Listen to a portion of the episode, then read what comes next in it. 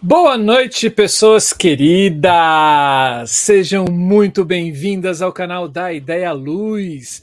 Esse é o maior canal de diálogo das artes técnicas teatrais e criação, das e criação artística das artes cênicas no Brasil com conteúdos de qualidade semanalmente, esperando por você. Toda terça-feira, às 19 horas, estamos aqui trazendo um convidado ou uma convidada nova para bater um papo super interessante sobre os bastidores do teatro ou das artes cênicas.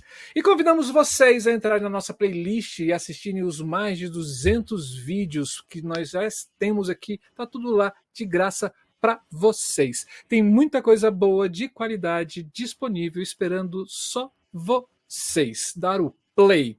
Eu sou Marcelo Augusto, eu falo aqui de Brasília, sou iluminador, estou no escritório do meu apartamento. Sou um homem branco, uh, tenho um rosto redondo, um cabelo preto cortado do lado, uh, tenho bochechas salientes, uma barba grisalha. Estou de óculos novo. Tenho um óculos que é quadrado com uma armação um pouco mais grossa. Uh, tem uma testa grande, olhos grandes, tenho entradas né, no, na, nessa testa, nesse cabelo que está cada vez mais ralo, meu Deus. É, um sorriso fácil, tenho, estou com uma camisa preta, atrás de mim tem umas estantes suspensas assim de livros é, e objetos que eu guardo assim de viagens que a gente faz aqui. Eu trago aqui para casa. E é um prazer imenso estar aqui com vocês mais uma vez e estar do lado dessa pessoa maravilhosa que divide essa bancada aqui comigo. Né? Seja bem-vinda também você. Camila Thiago. Muito obrigada, Marcelo Augusto. Minha gente, muito bom dia, boa tarde ou boa noite para você que está assistindo aí no futuro. O nosso programa é sempre um prazer estar ao seu lado e com vocês aqui, minha gente. E, gente, seguinte, hoje, terça-feira, a última terça-feira do nosso mês, não do mês de dezembro, oh, minha gente, o ano está acabando. Este é o nosso último programa deste ano de 2022. Mais um ano aqui com vocês. E a gente tem o nosso programa Criação. Sempre nos programas de criação, a gente vai conversar com uma pessoa sobre o seu processo de criação, seja em iluminação, cenografia, figurino, visagismo, maquiagem, sonoplastia. Agora a gente expandiu e está falando das outras áreas também. E hoje nós conversaremos com a queridíssima Cíntia Carla sobre o seu processo de criação para o espetáculo Paradoxo Zumbi, do grupo de teatro circo Trupe de Argonautas, gente. Tá lindo esse espetáculo, tem fotos lindas e eu preciso fazer minha audiodescrição. É que eu esqueci. gente, meu nome é Camila Thiago, eu sou iluminadora, falo diretamente de Uberlândia, Minas Gerais. Sou uma mulher branca, tenho os cabelos compridos, castanho escuro, um lado da minha cabeça está rapado. Eu uso um fone de ouvido estilo travessa preto. É, estou com uma camiseta cinza.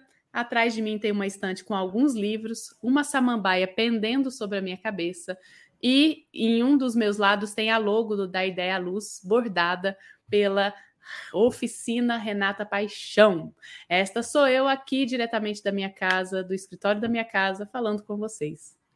Então fique com a gente até o fim, aproveite para se inscrever no canal, acionar o sininho, deixar seu joinha no vídeo e compartilhar o canal com seus amigos e amigas. Quer saber sobre nossa programação? É só seguir a gente no Instagram, Facebook ou Telegram. Se tem preferência para ouvir, estamos em todos os agregadores de podcasts. É só procurar da Ideia Luz, escolher o programa que você desejar e apertar o play. E se divertir, porque são conversas maravilhosas. Muita coisa boa, gente. E se você quer abraçar mais forte ainda o canal, quer ajudar a gente a apoiar o da Ideia Luz, você tem formas de fazer isso. Uma delas é tornando-se membro do canal. É só você clicar no botão aqui embaixo que está escrito Seja Membro e fazer parte desta nossa família.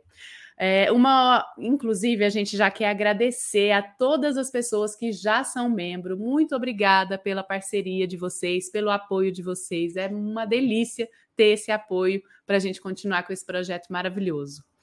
Um, outra forma de vocês contribuírem é através do super chat. Aqui no chat ao vivo da nossa conversa, que tem um cifrão, é clicar ali, tem o passo a passo para você. Você que está assistindo no futuro, tem o valeu Pode clicar passo a passo para você contribuir com o canal. E se você quer contribuir um pouquinho mais assim, com liberdade, a gente tem o nosso Pix. É só você contribuir ali. O nosso Pix é e-mail, da ideialuz@gmail.com. Eu tô de olho, minha gente, nesse din-din que tá chegando. Pode mandar aqui. É muito bem-vindo. Sim. E, e, o canal da Ideia Luz também tem alguns mimos que você pode levar para casa. Você pode ter também um pedacinho do da Ideia Luz em casa. A gente tem essas nossas nossos bloquinhos de ideias, onde são blocos feitos à mão, costurados à mão. Uh, tem ele de um tamanho de um caderninho pequeno e de um bloquinho de anotações. São extremamente fofos. Você pode escolher ele costurado assim, para que você levante as páginas ou costurado de lado também, né? onde você passa a página de um lado para o outro.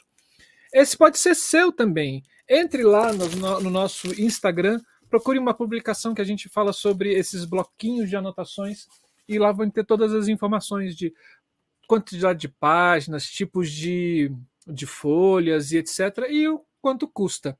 Isso pode chegar na sua casa com um preço muito baratinho. E esse valor que você vai comprar da gente vai ajudar a gente também a manter esse canal e cada vez mais chegar com esse conteúdo de qualidade para mais pessoas possíveis.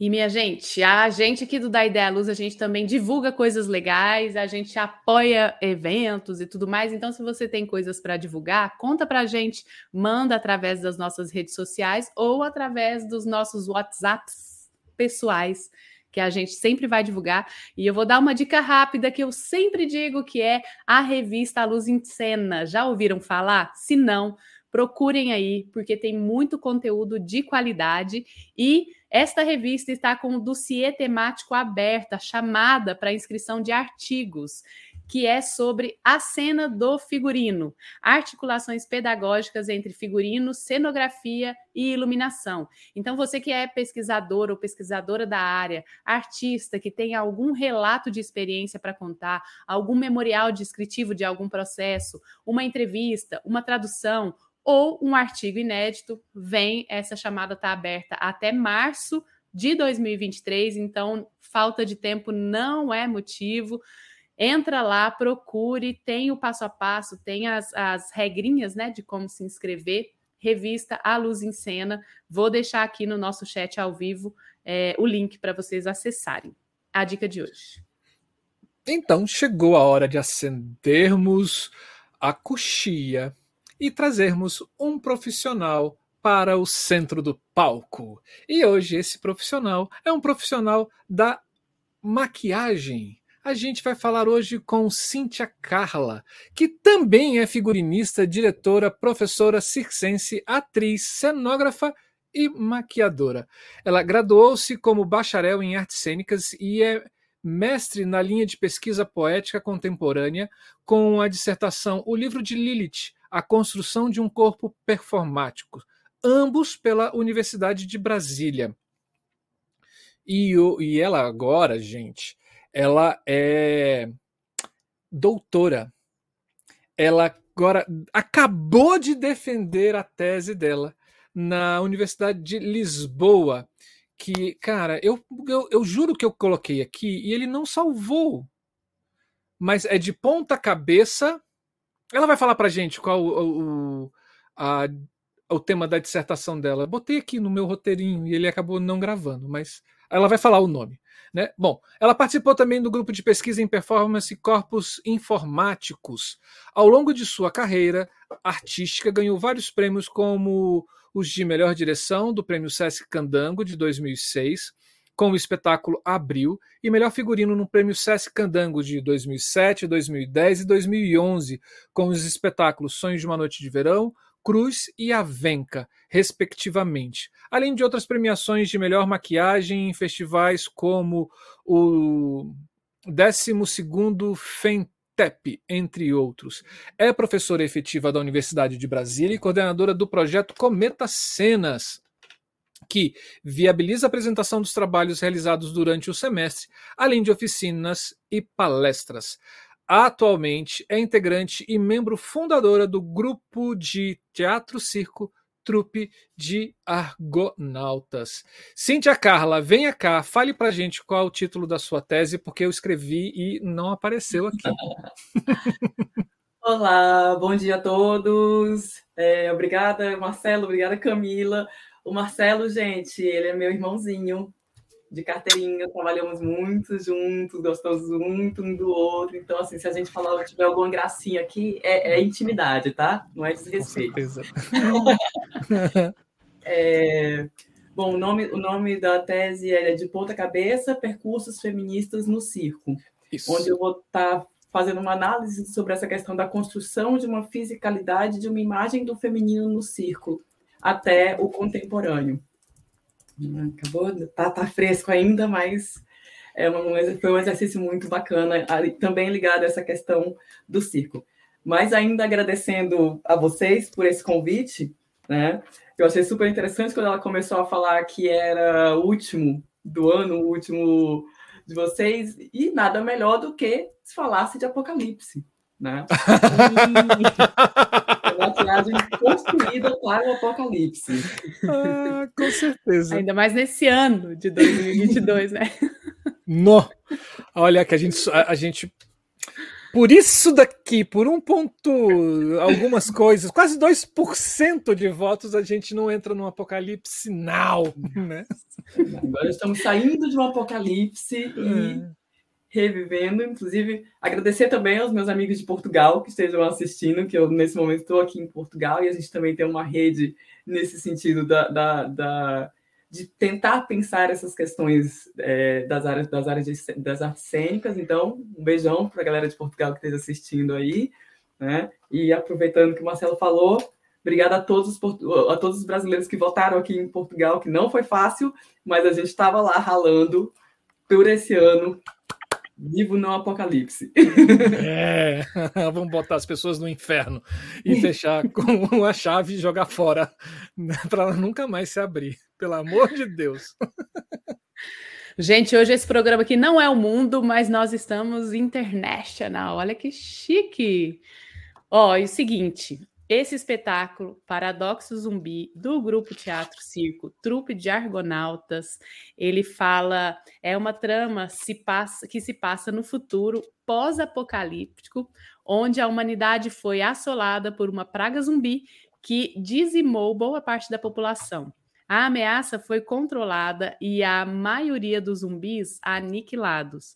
Os que restaram inicialmente usados para pesquisas científicas acabaram ganhando status de celebridade. Alguns são usados em shows e, consequentemente, tudo re relacionado a eles é vendido, alimentado assim, alimentando assim um mercado promissor. Desta forma, a praga mais devastadora da humanidade se torna mais um objeto de consumo. Vocês serão levados a olhar o mundo de um novo modo. O grande show vai começar. Eles estão chegando ao centro do poder da cidade modelo Brasília.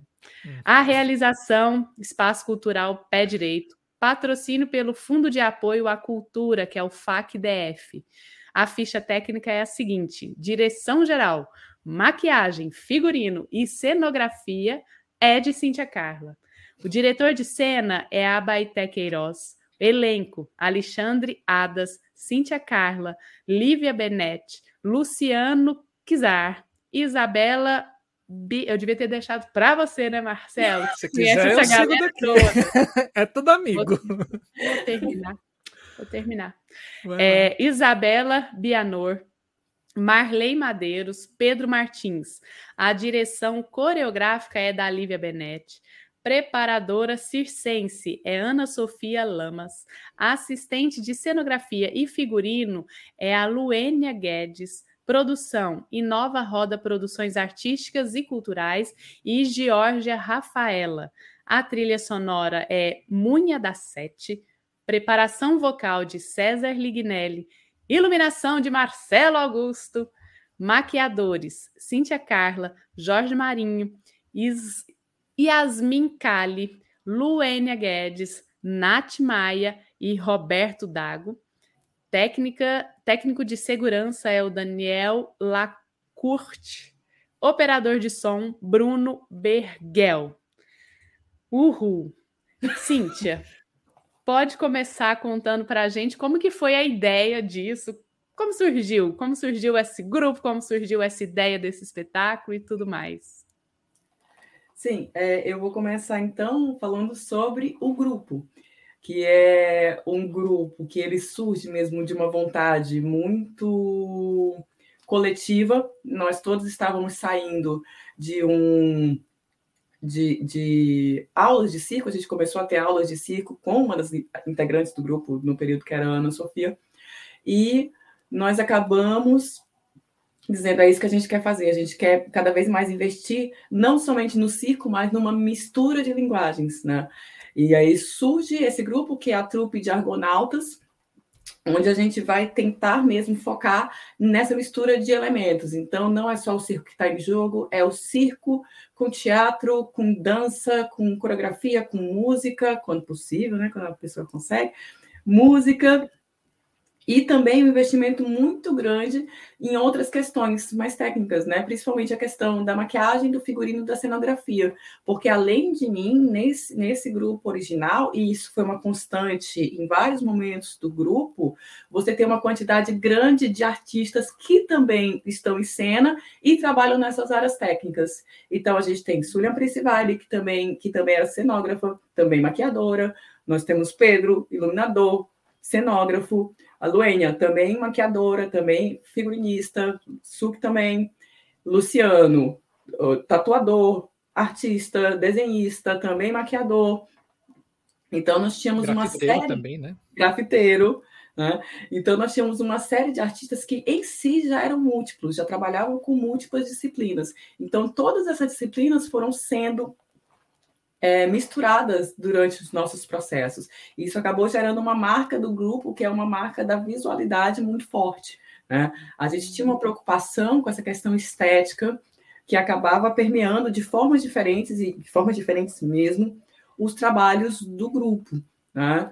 Tanto que é, Marcelo mesmo trabalhou em vários processos nossos, viu toda, toda essa confusão, essa miscelânea de coisas que iam acontecendo né, ao longo dos anos. Então, essa ideia de trabalhar essa fiscalidade junto com essa maquiagem, junto com, essa figuri, com esse figurino, foi muito interessante porque o circo ele tem algumas limitações físicas, no uhum. sentido prático, como todas as áreas têm, só que o circo acaba tendo muitas. Né? E muitas delas também são relacionadas à questão da segurança física dos intérpretes. Uhum. Então, isso acaba aparecendo nos nossos projetos. Então, se você puder mostrar aí um pouquinho daquele slidezinho que eu mostrei, só vou mostrar alguns exemplos, tá, gente? Puxar a sardinha para o meu grupo, que é incrível, eu sou apaixonada por ele mesmo. Esse é uma foto de divulgação, e é assim mesmo, gente, é, é grande, e é tosco, e é brega mesmo, meu objetivo é esse. Eu né? achei bonito. uma foto de divulgação. Você é tosca e brega, Camila.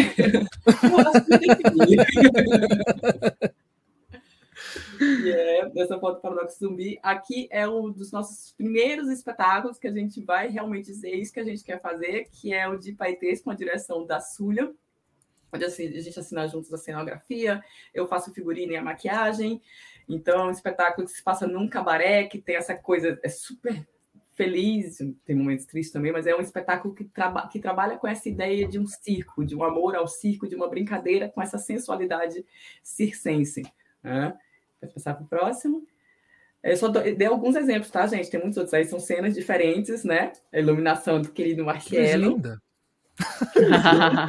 e tem mapa de luz desse espetáculo no livro Haja Luz Manual de Iluminação Cênica. Escolhido Sim. a dedo. Lembro como se fosse hoje da minha cena de contra. Adorava. Sim. Eu sei que nunca vou esquecer. Mas era assim. Era um sonho. Era um sonho. E o Zoom, que aí dá para ver que é outro caminho totalmente diferente, que é uma estética do lúdico, do infantil, com cores primárias, né? Esses bonequinhos aí, que eu fiz cada bonequinho de cada personagemzinho, e era um mundo super lúdico e colorido dessa criança, que era o Pedro, que também era o diretor do espetáculo, né? que essa criança que, que dava vida a esses bonecos, então era um mundo de fantasia de uma criança sendo interpretada em cena, esses dois espetáculos tinham música ao vivo, então tinha coreografias, tinha música, tinha muita coisa acontecendo, junto com essa questão dos aéreos, né? Um espetáculo uhum. super divertido. Né? Eu sou aquela abelhinha, gente, a coisinha ali, a abelha. eu. eu adorava essa maquiagem, pausadamente só falando sobre essa maquiagem, porque ela era boa, porque não importava a minha cara. Eu estava sempre focada feliz. Então, foi a felicidade da minha cara, né? Quem me conhece sabe que assim, ah, criança, eu, eu deixo, eu sou uma pessoa solidária né? Mas eu aproveitei esse espetáculo aí e dizia assim: estou feliz para sempre, a maquiagem de, de pessoa feliz. Né? Ah, né? Eu pode passar para o próximo. E ela era uma abelha ranzinza. Mas era personagem, gente. Uma abelha ranzinza, bem típico da Cíntia Carlos. Próximo. É só uma, só uma foto mesmo das coreografias do espetáculo, que tinha essa coisa da cor, né? muito marcada. Isso aí era quando ele entrava no mar, que ele ia tomar banho e, e o mundo virava uma super banheira, que era o mar dele. Né? A próxima. Ah, esse é um espetáculo que eu, particularmente, inclusive, a gente vai voltar em cartaz, gente, com baile, esperem. Tá? É um espetáculo que vem acompanhando a trupe desde, desde muito tempo. A gente faz a primeira apresentação em 2008, é um espetáculo que continua em constante Nossa. processo. Né? E que ele pode ele é apresentado em vários locais diferentes, pode ser apresentado no teatro, pode ser apresentado numa rua, já foi apresentado ao vivo, já foi apresentado no meio do eixo monumental. Então é um espetáculo que tem uma diversidade muito grande, né? E que tem uma linha, uma linha mais puxada para o contemporâneo, que fala sobre essa questão, uma questão que inclusive permeia o paradoxo zumbi, que é essa ausência de comunicabilidade do contemporâneo, como essas pessoas podem estar no mesmo local e ainda assim não se comunicarem. Isso que é um pouco do mote desse espetáculo. Né? Porque muitos espetáculos da trupe, eles acabam trazendo assim um pouco dos nossos anseios mesmo particulares, né? uhum. né? A gente discute sobre o que a gente quer falar e aí depois a gente pensa como a gente quer falar. Né? Uhum. Então, Ô, Cíntia, e Oi. Desculpa te interromper, mas como que é a decisão, já que vocês são artistas com essas características múltiplas, né? Como que, que é, acontecem as decisões de quem vai, é, digamos assim, coordenar cada parte? Geralmente é super espontâneo, porque tem a ver com a vontade de, de, cada um. Por exemplo, esse espetáculo é dirigido pela Lívia Bennett. Ele é um espetáculo que tem um foco muito grande na questão da movimentação, da dança, da dança contemporânea, justamente por uma característica da Lívia. Então, no final das contas, dependendo do que a gente quer, do que a gente está pretendendo, isso também impulsiona as escolhas. Né? A gente está indo por esse caminho. Olha, que eu acho que a Lívia vai ser a melhor pessoa para isso. Né? A gente quer encontrar esse espaço do lúdico, a gente quer uma pessoa que seja que consiga organizar muito as coisas, que consiga dividir as coisas. Depende muito do espetáculo. E acaba que cada processo nosso, de alguma forma, vai uma pessoa, às vezes é uma pessoa externa, mas às vezes é alguém do grupo que encabeça e diz assim: não, esse aqui vai, vai na minha. Esse aqui eu uhum. acho que está indo por, por esse caminho. Eu sou meio morrinha com a questão do, da maquiagem e do figurino especificamente. O cenário a gente já assinou várias pessoas, mas eu, eu acabo, não, não vou mentir, vou ser sincera, né? Eu tenho essa visão, assim, e um, e um amor muito grande por essa questão da, da, do figurino. Inclusive, o último espetáculo que eu não estava aí foi a Súlia que fez o, o figurino desse caminho. Gente, por favor, assistam também, vai entrar em cartaz. Né? E justamente porque eu gosto muito de pensar nessa fisicalidade enquanto se constrói a cena. Por exemplo, aí dá um exemplo bacana, né? Tinha uma cena que eu tinha que necessariamente estar sem o vestido. O vestido era uma coisa muito importante para esse figurino. Eu não podia estar com figurino de circo. A gente usava vestidos, os meninos usavam calças sociais. Então teve toda uma construção de figurino que permitisse movimentações e as movimentações também foram se adequando a essa necessidade da, da, da necessidade do figurino. Então, é um diálogo muito grande entre as linguagens que acaba acontecendo. E como é uma prática cotidiana, isso permeia todo o processo, inclusive o processo dramatúrgico. Que ótimo. Pode? Próximo. Ah, isso aí eu só quis colocar mesmo para começar a entrar mesmo nessa questão da maquiagem, né? Que foi o ensaio, a gente estava sem nenhum projeto, disse assim, gente, o que, é que a gente vai fazer da vida? Eu disse, ai, gente, vamos fazer as fotos assim rapidinhas, assim, a coisa rápida com maquiagem corporal. Uhum. Rápido. Uhum. né? Maquiagem corporal é uma coisa assim que você vai tirar um dia da sua vida para estar tá fazendo. Né? Então a uhum. gente fez sessões assim o dia inteiro, literalmente, cada dia a gente conseguia fazer duas maquiagens, mas com uma quantidade absurda de pessoas trabalhando ali naquela maquiagem, grudava assim a pessoa, a pessoa ficava imóvel e tinha quatro pessoas trabalhando ao mesmo tempo para finalizar a maquiagem, era uma maluquice, e é inspirado na questão dos materiais. Então eu tenho o Luciano, que é o metal, eu só dei alguns exemplos, mas é justamente esse local mesmo de uma visualidade voltada pela questão da maquiagem, que no circo também é um grande problema, né? Porque por mais que essa maquiagem tenha sido feita e pensada para não se desgastar, se ela roça numa corda, a gente já tem um problema aí. Então, inclusive, as próprias movimentações foram pensadas em relação à maquiagem, para impedir um desgaste maior da maquiagem. E a sequência de fotos foi tirada nesse sentido. Primeiro as que desgastavam menos a maquiagem, depois as que desgastavam mais a maquiagem, né? Uhum. Então é todo um processo mesmo coligado. Aí a próxima, só mais alguns exemplos. Né? O fogo, que é a Ana Sofia, a Julia Gundes era o éter, eu era a água, quase morri afogado, porque a gente teve a brilhante ideia de jogar água mesmo, no, no momento final do ensaio. E a água de cabeça para baixo não é divertido, tá, gente? Anota. e a Lívia era o ar. Então, eram diferentes formas de lidar com essas sensações e de transformar elas em maquiagem corporal. Né? Então, foi um grande desafio que o grupo super topou, né? E aí a gente passava dias mesmo pensando nessas maquiagens, depois criando essas coreografias e depois um dia inteiro de muita relação, vários dias seguidos, para conseguir completar. Tem mais dois ensaios que nem aparecem aí, né? Uhum. Para conseguir completar todo esse projeto. Tudo isso para falar de, desse tanto de ligações que a gente faz com essas múltiplas linguagens para chegar no paradoxo zumbi. Né? Uhum. Aí, o paradoxo zumbi, de onde é que surge essa ideia? Esse projeto aí foi um projeto que eu queria muito fazer há muito tempo, né? Porque eu sou fascinada pela questão do freak show, dessa ideia do estranho, do que não é aceito pela sociedade, mas que ao mesmo tempo traz um interesse muito grande. Né? Então, inicialmente, a gente pensou na ideia mesmo de um freak show, até a gente chegar nessa composição dos zumbis, que também, particularmente, é uma coisa que eu sou apaixonada. Por quê? Porque sou maquiadora. Né? Então, assim, trabalhei alguns anos com maquiagem de cinema, dei aula de maquiagem para cinema especificamente, então a questão da prótese, a questão da maquiagem de efeitos especiais sempre foi uma coisa que eu fui fascinada e que dificilmente você vai conseguir colocar no espetáculo que não é seu. Vamos ser sinceros, chegar assim, gente, uma ideia ótima. Vou ficar aqui, a gente só vai ficar quatro horinhas aqui fazendo essa maquiagem. Geralmente não cola, né, na maioria dos projetos. Então, eu disse assim, gente, vamos fazer, vai dar certo. E aí o grupo super topou e foi uma ideia que foi crescendo. Né? Porque a gente queria muito fazer um espetáculo que tivesse essa questão da visualidade, mas que fosse para esse caminho do trash, que fosse para esse caminho do, do, pesado, ao mesmo tempo era uma comédia. Né? Então, o paradoxo ele surge primeiro como uma ideia do freak show, depois a gente se firma nessa questão dos zumbis. Aí, por que os zumbis especificamente, né? Fora essa, esse interesse meu real de fazer maquiagem de zumbis, né? Porque eu praticamente só fazia elas em aula, né? E era um momento divertidíssimo da aula, eu adorava, passava um tempão da minha vida.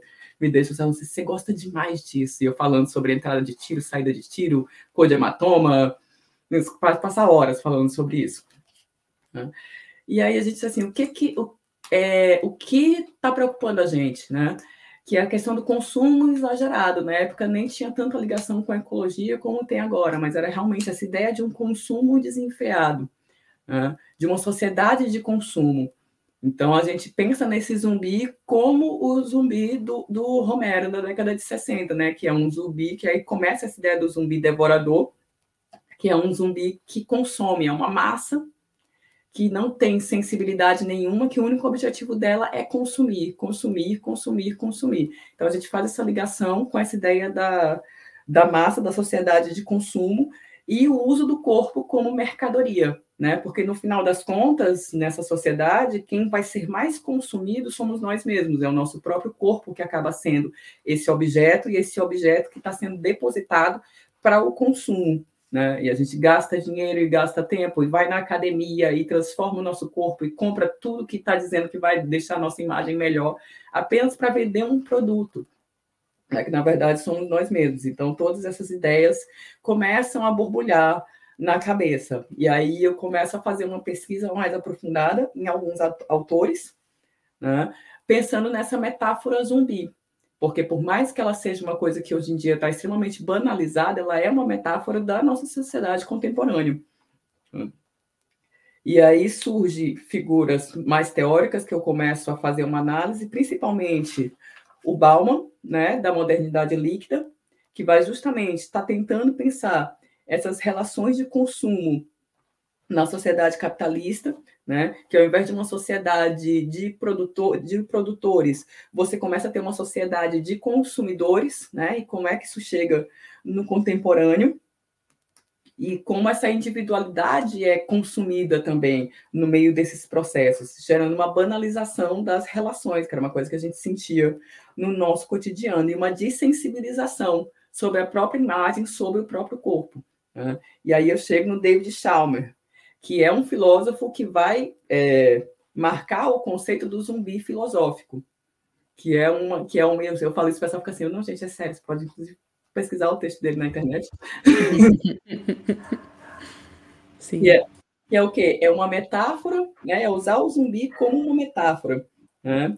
É justamente essa ideia de dualismo. A gente vive numa sociedade que coloca a alma e e o corpo como duas coisas completamente separadas. Então ele cria esse zumbi metafórico para pensar, peraí, mas se são separadas, então eu posso ter um corpo desprovido de alma e ele vai continuar fazendo o quê? Quem vai ser esse corpo? Né? Então, na verdade, é uma grande crítica ao dualismo de corpo e alma, porque ele diz assim, o zumbi é exatamente igual a nós. Ele é um corpo, ele se alimenta, ele anda, ele se move. O que nos diferencia do zumbi? Como eu posso saber que eu não sou um zumbi? Né? E aí vem a ideia que ele coloca do paradoxo zumbi, que acaba sendo o nome do espetáculo, que é esse ser tão igual a nós, mas que nós temos tanto medo, né? justamente porque ele é demasiadamente igual né? à nossa ideia do cotidiano, a esse cotidiano que se repete. Né? Então, é essa visão mesmo né? de será que eu sou um zumbi? Quanto da minha vida já foi consumida? Né? Quanto eu me deixo uhum. consumir por essa sociedade? Aí vem esse cartaz, né? Que foram vários cartazes, a gente se divertiu pra caramba, criando essas ideias nesse cartaz. As imagenzinhas, que era justamente, eu fiz uma pesquisa enorme na época nas revistas, principalmente as revistas femininas, né? Com, aqueles, com aquelas chamadas absurdas, é, dicas para emagrecer com sucesso e esse tipo de maluquice. Né, que é justamente esse consumo exagerado de si próprio. Então, a gente cria esses vários cartazes com esses zumbis super fashion, né, em poses completamente fora da realidade de zumbis, justamente para chamar a atenção dessa mediatização de, de, desse corpo, né, dessa ideia de um corpo. Né? Então, a gente fez um ensaio fotográfico super divas, de alta moda, com todo mundo, e depois saiu fazendo cartazes aleatórios, mostrando essas imagens de referência. Né? Então, ele, ele tem essa coisa da piada da, desde o momento do cartaz que, é, que, que faz esse, essa paródia com as capas de revistas, né? Assim, que é hum, receita de cérebro ao molho pardo, né? Uhum. Ah, que tem assim, vermes e odores para como que é? Para sur... surpreender. é para surpreender o seu parceiro. Top Secret, é, não sei das quantas, tem, porque não consigo ler daqui, é muito pequeno para mim. Mas tem, tem essa a ideia basicamente é essa, né? E a gente pesquisou as, as revistas, inclusive a, a, pesquisa, a maior parte da pesquisa do texto do espetáculo foi tirado de revistas questionáveis, de internet. Então, você tem uma série de frases feitas, uma série de jingles que vão entrar no espetáculo, né, como parte do texto, e a outra parte é dos teóricos. Então, é uma mistura bem estranha o texto do espetáculo. É uma mistura de jingles super clichês com textos filosóficos. Então, em cima dessa ideia, a gente tinha essa ideia, ok, a gente quer criar esse, esse zumbi e quer deixar claro essa paródia, quer deixar claro essa metáfora. Né? Porque um dos nossos grandes medos era, ok, todo mundo já está tão acostumado a ver zumbi que, que acaba se divertindo. Né? Acaba não, não, não entrando nesse local da crítica. Então, a gente queria exacerbar o tempo todo essa questão da crítica. Né? Pode passar um pouquinho para frente. Isso. Aí agora, dito tudo isso, a gente vai entrar realmente na questão da maquiagem. Porque é isso, carro-chefe, o que, o que eu queria muito fazer, fora toda essa questão conceitual que a gente foi trabalhando nela ao longo de bastante tempo, li vários textos, é, Sociedade do Espetáculo também entrou. Né? Então, enquanto a gente ia trabalhando tudo isso, a gente disse, ok, são zumbis. Aí entra a parte engraçada, que tipo de zumbi? Que a gente geralmente pensa zumbi. Uhum não pensa nessas possibilidades de distinções de zumbis. Aí eu fui fazer todo um estudo em relação à fiscalidade dos zumbis, a corporeidade dos zumbis. Quem gosta de zumbis aí, galera, me ajuda, mas o zumbi do, do Resident Evil, por exemplo, é totalmente diferente em termos de velocidade de um zumbi do The Walking Dead, por exemplo. Então a gente começou a pensar essas fiscalidades desses zumbis para começar a compor esse material. Em relação à maquiagem, né? A primeira coisa que a gente pensou foi: precisamos de zumbis e precisamos de zumbis credíveis. A gente precisa que esses zumbis pareçam muito zumbis. Né? Uhum. Né? Então, vamos, vamos pensar em prótese, vamos pensar em material técnico. Só que aí a gente tinha toda, todo esse conjunto de ideias para ir trabalhando. Então, ok, os zumbis vão ser zumbis mais próximo da realidade né, de um filme de zumbi possível. Né? Essa foi a primeira ideia. Pode passando um pouquinho mais para frente. E aí veio a pesquisa, né? Resident Evil. E aí, em termos de zumbis, tem uma coisa muito engraçada, porque o tipo de filme diferencia muito o tipo de zumbi e o tipo de maquiagem de zumbi. Né? Por exemplo, Resident Evil, você tem muitos zumbis que não são só zumbis, que por causa do jogo, né? são zumbis que já têm outras mutações. Então, alguns zumbis a gente teve que tirar e focar mais num tipo de zumbi. Né? E aí a gente começa a pensar qual é o tipo de decomposição desses zumbis, porque os zumbis, como dá para ver nessa imagem, aí eles têm decomposições diferentes. Né? E aí foi mais uma questão mesmo assim de tirar coisas que eram inviáveis pela questão do circo. A gente começa a limar algumas referências por conta da realidade circense. Né? Então, um zumbi com excesso de próteses já não seria mais tão viável. Então, essa é uma das grandes referências para a fiscalidade, no final das contas, é o Resident Evil. Nossos zumbis eram mais marombeiros, eles gostavam de uma velocidade, né? a não ser quando iam matar o principal, porque isso é um clássico de todo filme de zumbi, qualquer série de zumbi, né? Eles correm durante quilômetros, quando chega perto da pessoa que eles vão matar, ah, meia hora para estender uma mão. Isso, isso é um clássico que a gente manteve. Né? Próxima imagem que é a principal referência de maquiagem, que é o The Walking Dead. Né? Porque o The Walking Dead, eles realmente fazem uma pesquisa de maquiagem que cria diferentes camadas de zumbis e diferentes histórias para zumbis. Só de ver o zumbi do The Walking Dead, eu sei aonde ele morreu, eu sei como ele morreu, eu sei se ele morreu próximo da água ou não, eu sei o tempo de decomposição daquele zumbi.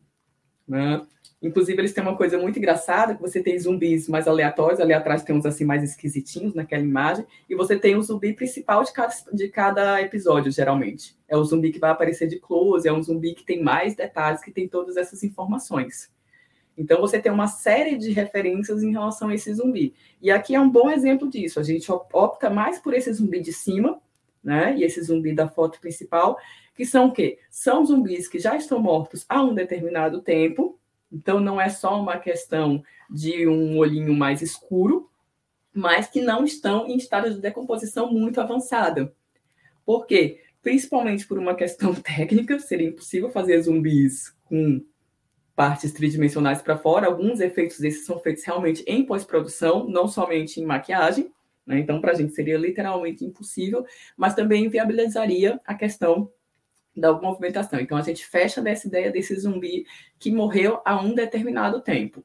Né? Então, ele vai ter próteses, mas ele não vai ter próteses totais no rosto. Pode passar para o próximo?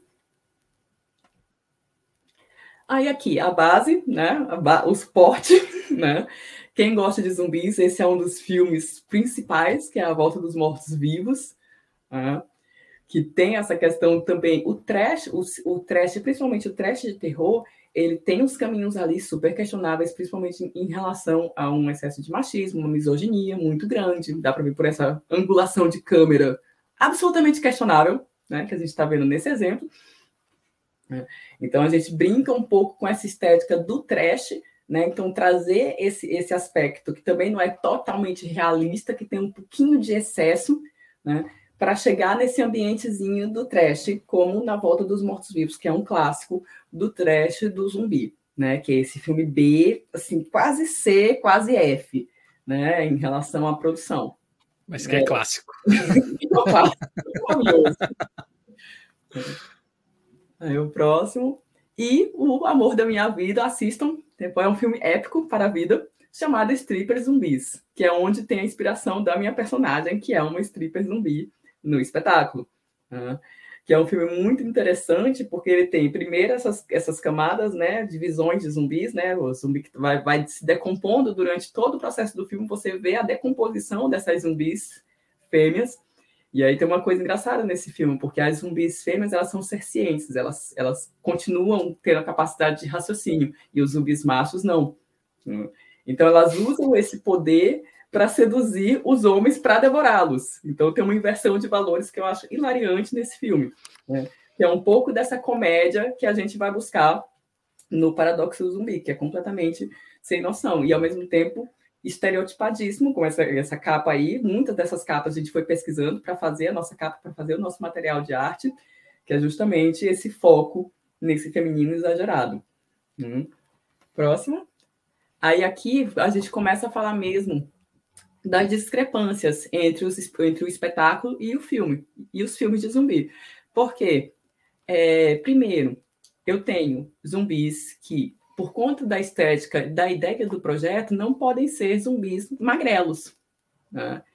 Geralmente, no filme de zumbi, esses zumbis já estão em estado de decomposição e você já tem uma redução de gordura significativa e uma redução de musculatura. Eles são praticamente pele e osso, a maioria dos zumbis. A não ser que eles estejam impostos ou coisas do tipo, tá, crianças? Cada zumbizinho é específico. E aí... e aí a gente diz assim, não, os nossos zumbis, eles são fisicamente belos. Eles são bonitos. Eles têm musculatura aparente. Eles vão exagerar traços. Então, assim, a minha zumbi, por exemplo, ela tem um, um, um peito aumentado de maquiagem. Né? Você aumenta esses aspectos. Você tem um figurino que, na verdade, foi pensado não como um figurino padrão de zumbi, que é esse que aparece nessa imagem do The Walking Dead, que é a roupa com que se morre. É só roupa de zumbi. No nosso espetáculo, esses zumbis são montados pela Pan, que é a grande domadora de todos esses zumbis. Né? Então, ela cria esses zumbis com uma estética erotizada, ela cria esses zumbis para acentuar a beleza do corpo desses zumbis. Né? Então, a gente tem zumbis que têm um rosto muito parecido com esse zumbi padrão, mas que tem uma estética visual no resto do corpo bem diferenciada, né? E aí a estética que eu acabei optando foi a do steampunk por conta dessa pegada pós-apocalíptica. Então, no geral, é punk e steampunk a referência com um pouco de sadomasoquismo aí, né? Que não pode faltar. Então, você começa a ter essas discrepâncias em relação ao zumbi que a gente pretende e a essa primeira imagem de zumbi que a gente começa a pesquisar. Aí, pode ir para o próximo? Aí aqui, o grande problema de todo o espetáculo, né? que é a questão da maquiagem de efeito versus circo. Né? Aqui a gente tem duas cenas com bastante fiscalidade, aqui sou eu e o Luciano no trapézio duplo, e ali o Luciano e o Marley numa cena de luta, que era uma cena de MMA de zumbis, né? Porque como eles eram apresentados como atrações, então a gente recria várias atrações do contemporâneo. Né? Essa cena de MMA era apresentada exatamente, foi, o texto foi retirado exatamente de uma luta de MMA real. Né? Então, você tem um corpo que não aceita prótese, porque a prótese, não, se, eu, se eu triscar nela, ela vai ficar na minha mão. Né? Então, primeiro, ele já não aceita prótese por conta disso. E depois, eu necessito dessa pegada para fazer uma movimentação circense. Eu preciso estar tá tocando numa parte de corpo segura. Né? Então, a gente começa a dizer assim, ok, vamos reduzir a bola em relação a essa ideia da prótese. Como é que eu vou conseguir ter um zumbi credível com próteses, mas que não atrapalhem ou que não arrisquem a vida desses intérpretes? Né? E a gente suava muito. Esse figurino, inclusive, tinha um cheiro muito questionável no final das apresentações. Uhum. oh. oh. Só, só, só, um parênteses, assim, para quem está assistindo e de repente não sabe esse processo de maquiagem, etc. Quando você fala de prótese, é, o que, que seria isso? É, eu, vou, eu vou chegar lá. A prótese de ah, tá. maquiagem tá. Tá, aí, tá, aí no, tá aí no finalzinho. Eu vou, vou falar um pouquinho sobre a prótese. Mas a prótese de maquiagem é uma aplicação que vai ser colada em cima uhum. do rosto né, desse ator. Então, quem vai trabalhar muito com isso é quem tem bastante dinheiro para trabalhar com isso. Né? Estou falando de Hollywood, estou falando porque é um processo muito demorado, mesmo nos, filme, nos filmes que tem, que tem bastante dinheiro, vamos dizer assim, que você tem maquiagens que demoram 12 horas para serem feitas e que você tem toda essa lógica dentro do set de respeito a essa maquiagem, né? Tempo da maquiagem, tudo vai sendo contado em relação a essa maquiagem. E aqui no circo, na, no, no, meio de um teatro, a gente não tinha essa possibilidade de retocar a maquiagem. Não tinha possibilidade, ah, parou, gente, ah, o, o sangue escorreu para o lado errado. Né? Uhum. Então, todas essas liberdades que o cinema tem para contornar esse dilema, que é uma prótese colada num rosto em movimento, a gente não possuía no decorrer desse espetáculo. Uhum. E aí a gente tinha esse problema. Aí uma das soluções principais, depois eu vou falar sobre os detalhes da prótese, foi colocar as próteses no figurino. Então, no final das contas, eu tenho um, uma é, próteses no rosto, principalmente, mas em relação ao corpo, eu tenho essas próteses que não são coladas na pele, mas que aderem ao figurino. Né? Então, dá para ver aí bastante esses dois exemplos. A blusa do, Pe do Pedro é como se ela tivesse rasgada, e por dentro do tecido eu vou acoplando, no caso aí são mordidas a maioria, vou acoplando essas próteses de maquiagem, que são essas que a gente vê nos filmes de zumbi, quando a pessoa é mordida, quando a pessoa é arranhada. Né? Então, essa ideia da prótese ela acaba sendo absorvida pelo figurino. Então, eu tenho veias, aí eu acabo indo além, tem veias, tem a calça dele, dá para ver bastante essa ideia das veias, né? Que é uma sujeira, é uma lama, que tem uma tendência orgânica. Uhum.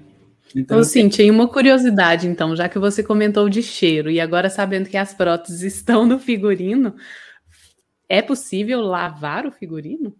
É possível lavar o figurino, mas com muito carinho e amor. Sim. Porque é um figurino que tem que estar o tempo todo parecendo muito sujo. Então, lavá-lo não ajuda nesse processo. Então, eu geralmente quase proibia a lavagem, mas eu deixava, mediante um cheiro muito absurdo, era possível lavar.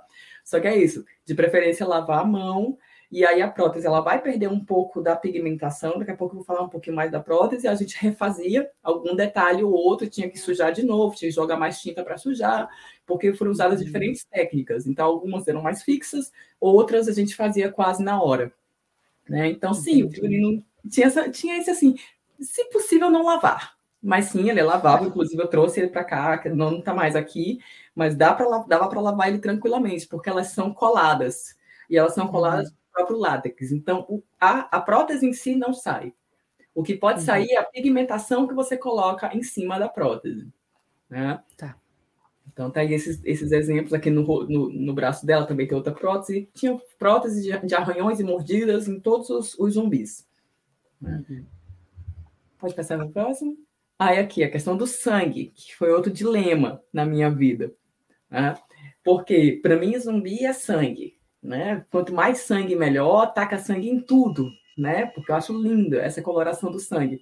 Só que a gente tinha um dilema. Primeiro, no estado de, de morte que esses zumbis estavam, eles não teriam sangue nem arterial nem venoso, tá, gente? O arterial ele é um sangue um pouquinho mais fresco, ele é mais vivo, que é um sangue rico em oxigênio.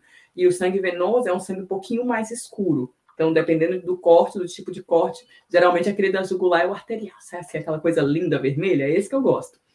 Né? E aí o que acontece? Eu não podia, eu não podia usar muito sangue nesse espetáculo. Por quê? Porque esse sangue basicamente é feito com qualquer coisa gosmenta que você tenha na sua frente. O sangue do espetáculo, em geral, era feito com mel caro, sabe? Glucose. Era uhum. glucose com vários tons de anilina para chegar na coloração correta. Mas é um sangue muito escorregadio. Então, eu simplesmente não pude usar ele praticamente em todo o espetáculo. Não, não se tinha essa presença do sangue, a não ser esse sangue já coagulado nas roupas, mas durante o espetáculo eu não podia ter esse sangue. Só lá para o meiozinho, para o final, que começava a surgir esse sangue depois das apresentações físicas. É como se o sangue vai surgindo conforme a pessoa já apresentou, ela agora já está segura para ter esse sangue, que é esse caso do Marley aqui nessa cena final. Né? Então, no final do espetáculo, eu e o Luciano, a gente ficava, explodia sangue da nossa boca, quando a gente acabava o número, saia todo mundo ensanguentado, chegava lá atrás, todo mundo ficava, começava a jogar sangue para tudo quanto é lado. Quanto mais o espetáculo ia expandindo, só para ter essa felicidade desse momento lindo do sangue para todo lado. Mas era realmente problemático, inclusive porque atraía formigas, era uma coisa assim chata, né? Mas só essa ideia do sangue, né? De como se queria esse sangue e como foi a realidade por conta da fiscalidade do espetáculo, né? Do fato de ser um espetáculo de circo. Vou passar para a próxima. Aí aqui vou falar um pouquinho dessas técnicas utilizadas. Aqui é o Adas, né, fazendo, fazendo a Pan, e os dois zumbis dele, né, o zumbi de estimação, que era o Pedro, e a Lívia, que fazia a zumbi, que era uma artista pop, né, ela era uma artista pop que decidia virar zumbi para ser imortal, então ela era uma das poucas que realmente optava para por ser um zumbi para garantir a sua imortalidade e a sua presença nos palcos eternamente. Aí aqui eu vou falar um pouco dessas técnicas que foram utilizadas. Já tenho todo esse conceito, a ideia de zumbi que eu quero. Né? Aí agora eu vou falar do detalhezinho de como trabalhar essa questão do zumbi nesse espetáculo especificamente, porque é isso, não é um zumbi, é um zumbi que faz um número de circo num espetáculo de quase uma hora. Né? Então teve uma série de, de relações aí que foram, que foram exploradas. Aí aqui a questão das próteses, que o Marcelo estava perguntando. Então, esse é um exemplo de prótese facial completa, ou quase completa, né? Que é o quê? É uma prótese que ela pega o rosto inteiro. Eu não tinha das próteses pequenas, eu só tinha essa foto dessa prótese grande, que foi um dia assim, eu não estou fazendo nada, eu vou fazer uma prótese. Eu adoro fazer isso. Né? Então, basicamente, o que eu vou fazer é esculpir o que eu quiser, né? Um chifre de unicórnio. Vou lá e faço o molde de um chifre de unicórnio. Né? Depois eu vou tirar o molde negativo desse, de, de, dessa imagem. Depois eu vou pincelar ela com o material que eu vou criar a prótese. No caso dessas próteses aí, elas foram feitas de látex. As próteses do espetáculo foram feitas de silicone, que, são um que é um pouquinho mais realista, porque tem uma leve transparência que lembra um pouco a pele.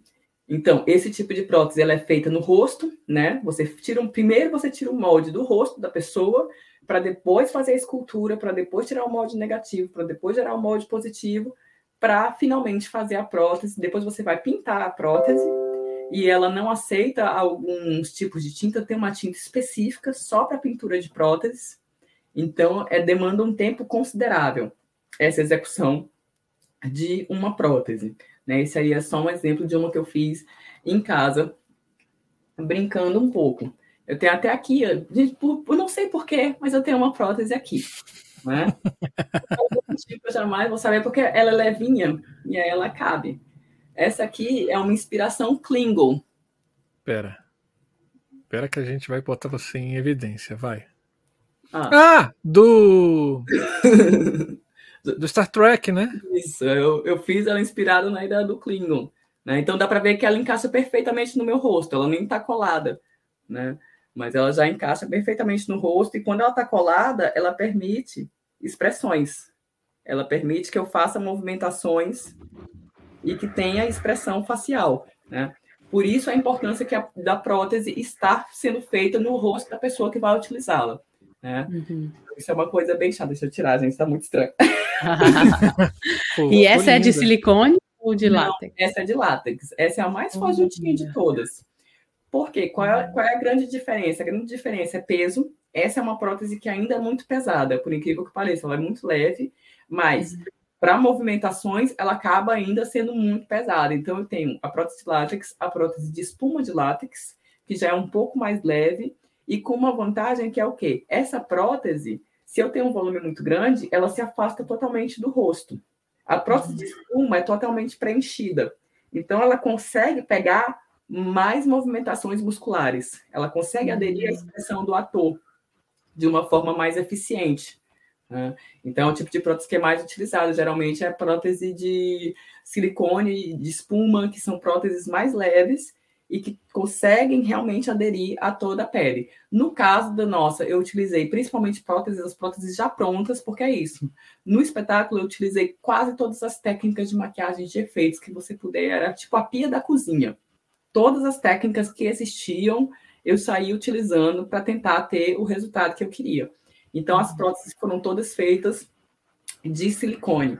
Né? Uhum. Eu não tenho nenhuma aqui comigo, mas é isso. Primeiro eu fiz essas próteses as de, de látex, as do, da, do corpo eram de látex, as que iam no figurino, porque o látex adere muito bem ao tecido. Então, um monte de próteses de ferida, arranhão, mordida, facada, e sair distribuindo no corpo dos atores. A de mordida é a mais fácil do mundo. Você pega a massinha de modelar e faz assim. Ah. tira o molde, já tá. É, é, a tranquila, é a única que não dá trabalho. Então, eu fiz todas essas próteses, depois eu fiz as de rosto, todas no, no, meu rosto especificamente, né? Porque não eram próteses. Aí, por exemplo, vou fazer uma prótese de rosto para um rosto que não é o rosto que vai usar. Então, eu vou evitar determinados locais, tipo muita articulação. Tinha uma aqui que era minha, só eu podia usar, porque provavelmente se eu botasse em outro rosto, não ia encaixar. Mas eu fiz um monte em regiões mais planas, que aí eu consegui encaixar melhor em qualquer rosto. Né? Uhum. Toda vez que você vai fazer uma prótese, você tem que pensar nesse tipo de detalhe, porque ela é feita de uma forma fixa, ela vai encaixar melhor naquele rosto. Pode passar para o próximo. Vamos lá, peraí, adicionar, ok, vamos lá. Aí são exemplos de próteses planas, que são essas próteses que eu vou colocar em qualquer parte do corpo. Claro que eu não vou botar no cotovelo, né? Uhum. Vou colocar na parte mais plana possível que eu encontrar. Então, esse primeiro exemplo, esses aí eu peguei da internet, porque eu realmente não tinha essas em casa. Esse primeiro exemplo é o da escultura, quando eu faço essa escultura com uma massa moldável, mesmo uhum. com. Eu vou fazer a escultura da ferida. Depois, é do lado, eu tenho a prótese de silicone, que é essa prótese mais translúcidazinha, mais delicadinha. Né? Embaixo eu tenho uma prótese de mordida. E aqui eu já. E a última já é uma prótese tratada, porque é o quê? A prótese, geralmente, principalmente as de filhos, você fica assim, gente, aquilo ali é um, é um passarinho, é uma tartaruga, o que, que é aquilo? Porque geralmente as feridas são mais aleatórias, né? Que uhum. eu chamo de pet. Aquela ferida que você. E são as mais bonitas, gente. Quanto mais estourada e esquisita, mais bonita é a ferida, não tem jeito. Né? E aí depois você vai fazer todo um trabalho de quê? De acentuação de profundidade, porque essas feridas são super fininhas, mas você vai colocar a zona clara, a zona escura, para dar a sensação de que essa profundidade é maior. Então, aí são alguns exemplos. Então, eu pegava essa feridinha do jeito que ela estava aí. Outra coisa chata da, da prótese é que na hora que eu vou colocar ela, eu tenho que colocar a quantidade de cola exata no formato exato. Então, geralmente, a gente bota onde que você quer, passa talco ao redor, tira, passa a cola só naquela região, e é cola de contato, tipo sapateiro, você passa aqui, depois você passa na prótese, espera um pouquinho, e colo. Né? E aí você tem uma prótese bem aplicada, vai, vai dissolvendo as bordas e vai trabalhando esses detalhes. Né? Só que eu tinha isso em oito zumbis. Então, por isso daí a gente vê a dificuldade que foi gerar esse trabalho. Nossa. Uau! Aí aqui é um exemplo da técnica principal que norteava todo, toda a maquiagem, que era o claro e escuro mais simples possível. Aí você só tem uma prótesezinha no nariz dele, uma pontinha assim, o resto tudo é só volume. É só uhum. sensação de volume com maquiagem bidimensional. Eu não tenho nenhuma prótese aí. Né? Então a gente pega a estrutura óssea do intérprete e vai trabalhando ela para acentuar determinados volumes. Né? No caso do zumbi, a gente exagera isso no limite, está totalmente fora da, da, anatomia da pessoa, porque está realmente buscando um aumento de volume, uma aproximação com essa ideia de caveira né? e de monstro. E que dá também aquilo que você estava falando lá no início, que é deixá-los mais magros, né? Assim, é, sem gordura, sem carne, etc. Óbvio, você tem essas pessoas que trabalham com circo que eu odeio, que eles todos eles são bombados, né? porque tá, eles estão fazendo sempre exercício, né? E eu fico morrendo de inveja, né? E, assim, você com essas técnicas você vai acabando tirando um pouco dessa é, dessa massa muscular que eles têm, né? Exatamente, porque a ideia, principalmente no rosto, era manter essa característica do zumbi o mais zumbi possível dentro de uma possibilidade que ainda permitisse esse corpo. Né? Uhum. Então você tem uma acentuação dessas massas com esses volumes a um extremo. Era, era realmente muito pesada a maquiagem, né? não era uma sensaçãozinha de sombra, era principalmente também pela questão da distância, da iluminação. Então a gente fazia uma maquiagem mesmo muito, muito, muito, muito exagerada, com várias camadas de luz, né? Sensação de degradê. Aí tá aí o exemplo do, do Marlin. Né? Pode passar para o próximo. Aqui é o, é o, Luciano, o da gota maquiando ele. Ali atrás é a Luênia. Uhum. Aí você tem o quê? Aqui eu já tenho uma segunda camada. Né? Eu tenho primeiro essa criação de volumes, depois eu vou criar as próteses e depois eu vou pintar essas próteses. Né? Então aí ele já está pintando a parte interna da prótese. Ainda não tenho nenhuma referência a sangue, eu só estou criando profundidades e aumentando essas profundidades. Né? Outra coisa problemática desse espetáculo era essa questão da lente de contato. Para hum. esses personagens, mais ainda, porque a ideia sempre era deixá-los inumanos, deixá-los mais e mais e mais próximos de zumbi. Você tinha essas lentes de contato, e alguns atores, o Pedro tá, deve estar tá aqui com a gente agora, né? Alguns atores tinham muita dificuldade. Não sei quem era Pedro, mas. Então, às vezes, ficavam três pessoas para colocar lente e, e, eram lentes diferentes. Infelizmente, eu não pude fazer. Geralmente, num filme, você tem todas as lentes homogêneas, inclusive, isso caracteriza muito o estilo do filme, o tipo de lente que você vai usar. Aqui não, aqui eram lentes brancas de vários tons e a minha só que era uma lente um pouquinho mais próxima da de um zumbi, que é uma lente sem íris. A minha lente não tinha íris nenhuma, era totalmente cega, era como se ela fosse cega o que também é, não era muito agradável para fazer a parte circense. Né? Justamente por isso eu treinava toda semana, pelo menos uma vez, eu colocava lente para treinar, para garantir que eu estava enxergando minimamente, que você enxerga tudo meio nevoado com essa lente. Então eu colocava essa lente para dar essa, para enxergar um pouquinho. Então aqui é um exemplo, né, de, de para onde essa maquiagem vai andando com essas profundidades. Aí agora eu acho que eu vou mostrar mesmo assim o passo a passo, que tem umas fotos minhas, acho que é, é o próximo. Ô, Cíntia, e eu tô vendo que os cabelos, né, a maioria dos, pelo menos os homens, tem o cabelo rapado, nesse caso aí até vermelho. Esses cabelos também foram pensados ou já eram os cabelos dos atores e é. atrizes? Já era, mas por um acaso funcionava muito bem. Inclusive, em algum momento antes, quando a gente fez a festa, que foi o Zumbi Party, antes de fazer o Paradoxo do Zumbi, outros atores chegaram a raspar a lateral, né? Justamente para dar esse aspecto punk e steampunk, né? uhum. né? Mas isso facilita o, o Luciano e o Marley já são punks, né? É. Esse cabelo aí é o natural.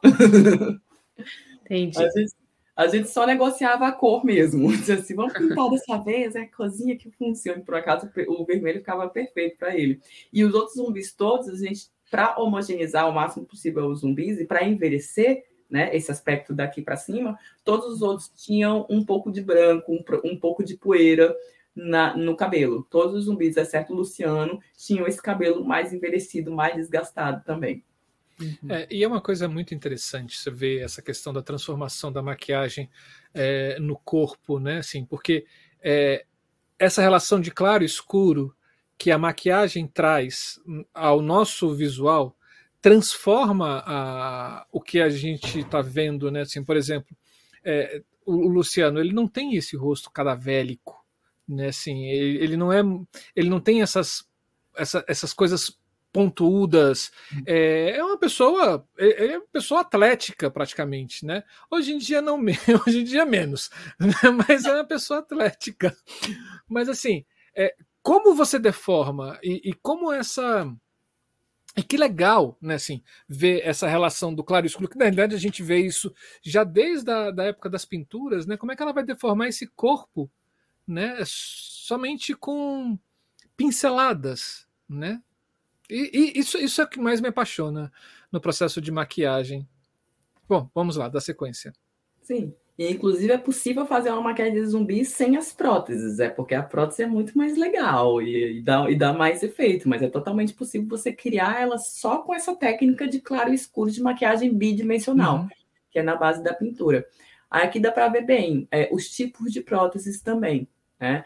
Aqui ensina no primeiro que eu só estou colocando as próteses, não tenho nenhuma maquiagem, só estou colocando as próteses. Eu tenho na testa uma de látex, que é o quê? Ela é feita na mão mesmo na hora, não tem uma escultura anterior. Eu vou pegar o pedacinho de algodão, o látex, e vou moldar no próprio corpo, no próprio rosto, a ferida.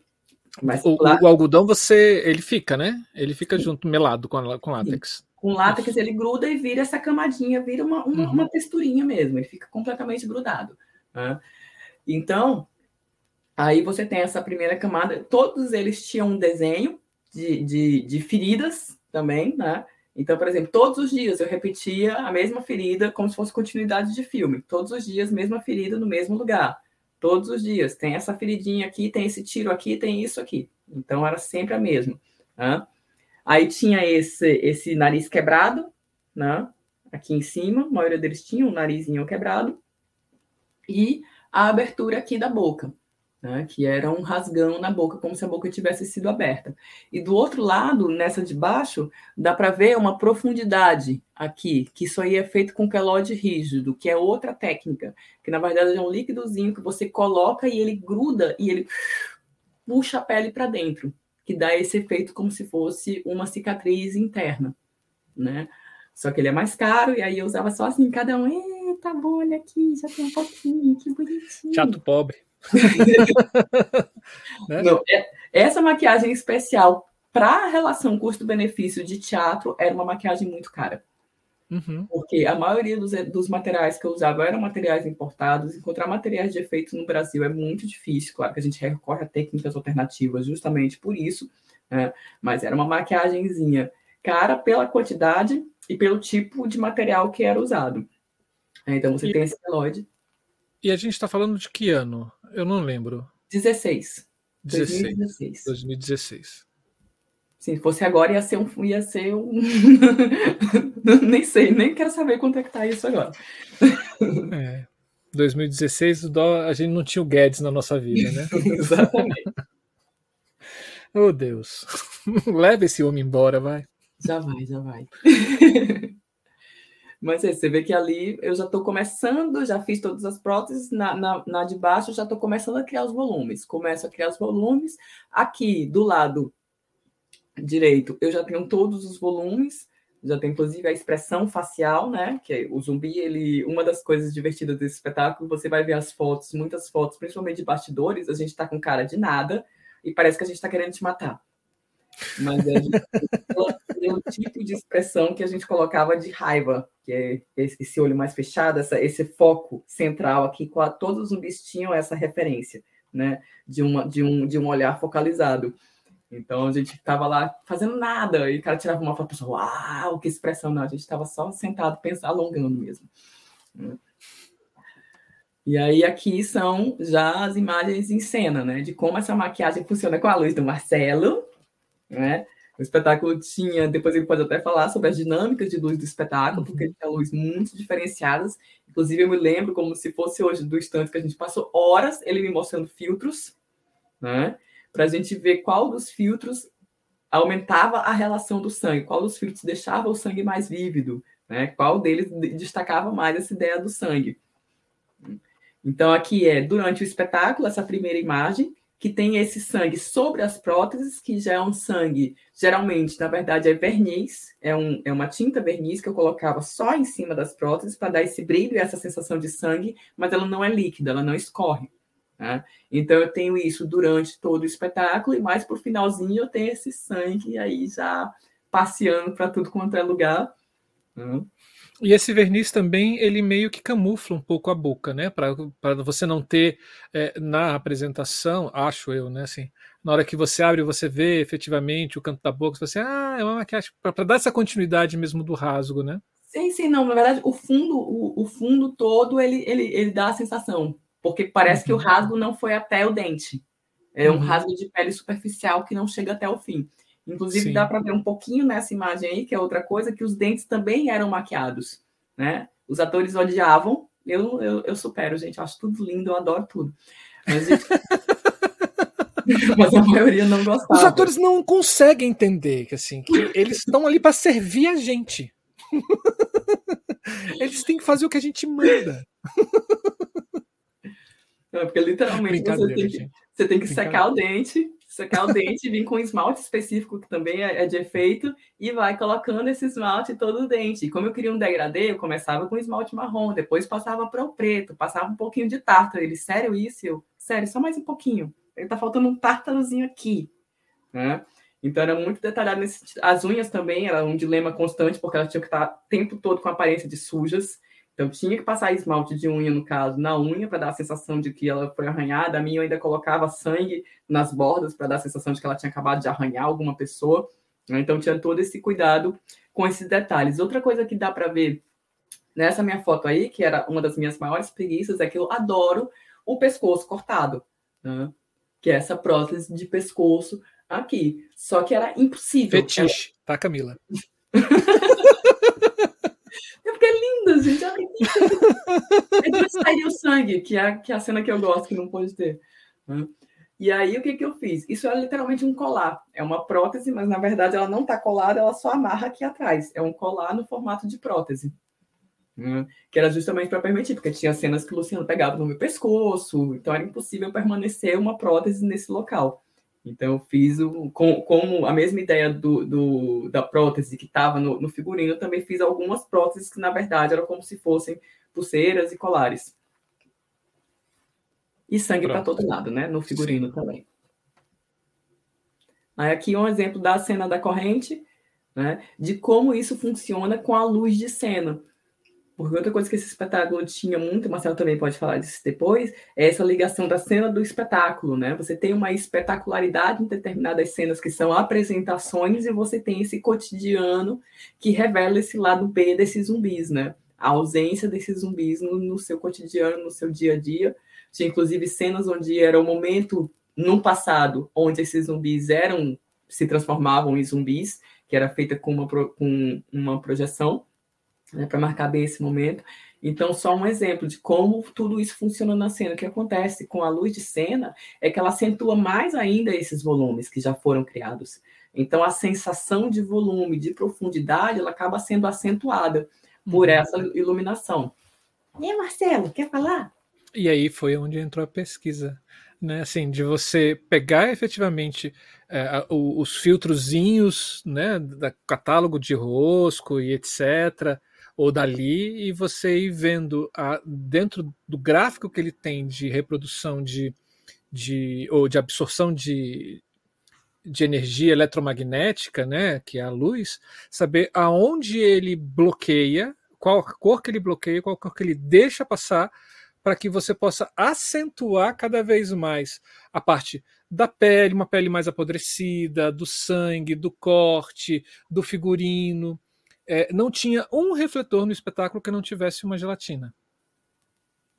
E você tinha, é assim, você tinha um conjunto de cores, às vezes corretivas, às vezes é, de efeito, principalmente no momento das coreografias, né? Que assim, esse momento aí, por exemplo, onde a, a Cintia Carla ela fica se enrolando nessa corrente, né? ela se enrola e ela se joga com essa corrente enrolada no corpo dela né? É, você tem essa coisa da música trazendo esse espetáculo, é, mas as, as cenas em si, você também tinha essa questão para também tinha uma coisa assim da luz trazer essa coisa do uh, do disgusting, né? Assim, das pessoas olharem e falar assim, ah, que nojo, que credo, né? E a luz influenciando cada vez é, é essas intenções também.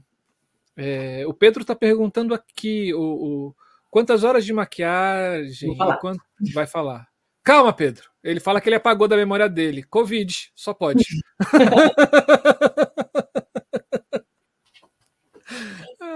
Gente, ó, esse povo é tudo meu amigo, tá? Então eu tô falando aqui assim, é tudo de coração aqui assim, tudo gente que eu levo do lado esquerdo do peito e tenho boas memórias com eles de trabalho. Aqui, essa questão da, da, da, prática cotidiana, né? Tudo isso é muito lindo, agora vamos para essa realidade dura que era fazer esse espetáculo de circo. Né? A gente falou, tipo, três semanas, assim, gente, se tivesse uma quarta semana, não sei se ela existiria. Eu não sei se teria físicas de fazer essa quarta semana, né? Porque o que acontece? Eu concebi essa maquiagem, criei todas as próteses, só que era impossível que eu executasse ela. Eu já estava fazendo direção, já estava fazendo cenografia. A cenografia estava pronta, glória a Deus, e a Luênia, que ajudou muito, todo mundo do grupo ajudou, inclusive. Né? E aí eu tinha que fazer essas maquiagens. Então, o que aconteceu foi que eu tive uma equipe de maquiadores comigo, e que foi muito bacana. Primeiro, é, a maioria desses maquiadores foram meus alunos na universidade, foram meus alunos na UNB. Né? Então eram pessoas que eu conhecia, inclusive o caminho, a lógica, onde é que eu tinha que perguntar alguma coisa, deixa essa maquiagem tranquila aqui, porque eu sei que essa pessoa tem essa lógica de maquiagem. Né? Então eram pessoas que eram literalmente meus pupilos, meus bebês, falo mesmo, amo, babo, não tô nem aí. Muitos deles, inclusive, continuaram trabalhando com maquiagem e, e trabalham com maquiagem até hoje. Né? E posso abrir um parêntese, assim? É, e aí isso é incrível, assim, como um professor ele consegue encantar, né, dentro da sala de aula, alguns dos seus alunos com a paixão dele desenvolvida por aquilo que ele está falando ali em sala de aula. E no caso da Cíntia, isso é nítido. Você tem dentro da Universidade de Brasília muitos alunos que entram querendo ainda com aquela ilusão de serem atores e que teatro somente é ator e atriz, né? É, e, e, quando chega nas mãos da Cíntia Carla, eles, eles descobrem essas partes técnicas teatrais dos bastidores, é, que, não é da, que não é da interpretação, e, e se encantam, e se encantam. E, e, e a paixão da, da Cíntia é, com o que ela faz reverbera isso em sala de aula, que acaba também encantando também os alunos, e, cara, vários, não, não são poucos, vários caminham para a área da maquiagem ou do figurino. É, e, e viram, assim, como ela fala, viram pupilos de Cíntia Carla. E parabéns, Cíntia. Assim, e, e, e vê em você a potência que a educação pode fazer né, a uma pessoa assim, de, de, transformação e de paixão e de até mesmo no caso da universidade de descoberta de uma, de uma futura profissão, né? De pesquisas e etc. Parabéns. Essa coisa, essa coisa da, da carreira mesmo. Então, tinha esse estímulo muito grande e eu quis também dar esse espaço para esses alunos estarem lá, estarem trabalhando como maquiadores, estarem recebendo, né, que foi uma coisa muito importante para mim poder estar tá dando esse espaço de aí. poder estar tá dando esse espaço. Tem três pra... aluna. Sim, sim, sim. Que é maquiadora. Maravilhosa. Tá dando esse espaço de, de prática, né? Porque é isso, eles, eles gostam dessa prática, eles precisam dessa prática. Então, eu tinha eu maquiando constantemente, né? Eu tô ali atrás maquiando a Lívia, enquanto o Dago tá maquiando o Luciano. E provavelmente do outro lado tava a Luênia, né? Maquiando outra pessoa. Desse grupo, o Luciano sabia se maquiar, mas nesse espetáculo aí ele dizia assim: gente, me maquia aí que eu tô tranquilo. Né? Então, eu tenho de maquiadores, geralmente quatro maquiadores por dia, né, de maquiadores fixos, fora os atores que também alguns maquiavam e alguns faziam algumas partes específicas da maquiagem. Luciano às vezes fazia alguma coisa, as pessoas às vezes faziam outra coisa, mas eu tinha sempre, para todos os dias do espetáculo, eu tinha quatro maquiadores, eu e Luênia, mais dois dos maquiadores convidados. Então, às vezes era o Dagô, às vezes era o Dagô com a Yasmin, às vezes era o Jorge com, com, com a Nath, dependia mesmo do, dos horários deles, de tudo. Né? Eu selecionei esses meninos e a gente foi compondo esses horários. Então, eram quatro maquiadores e quatro horas de maquiagem. Né? para terminar o espetáculo. Então, assim, se o Marcelo tá falando, ah, os atores têm que fazer esse espetáculo é assim, então, gente, vocês sabem que não, tem, não tinha opção, a gente não tinha um plano B. a única opção era ficar lá durante quatro horas para conseguir terminar essa maquiagem. Né? Porque o tempo era quase esse, né? mas a gente fazia mesmo mutirões, começava só prótese, só prótese, só prótese, só prótese. E aí depois ia fazendo rolinhos, assim, às vezes uma pessoa ficava só em um, às vezes uma pessoa, às vezes uma pessoa ficava só fazendo próteses. E aí outra pessoa vinha e fazia só os escuros. Essa dinâmica variava conforme o dia e conforme os atores, né? Porque você tinha uma dinâmica também dos atores que é muito pior do que de outros espetáculos que não tem essa prática circense da dança, que é a necessidade do aquecimento.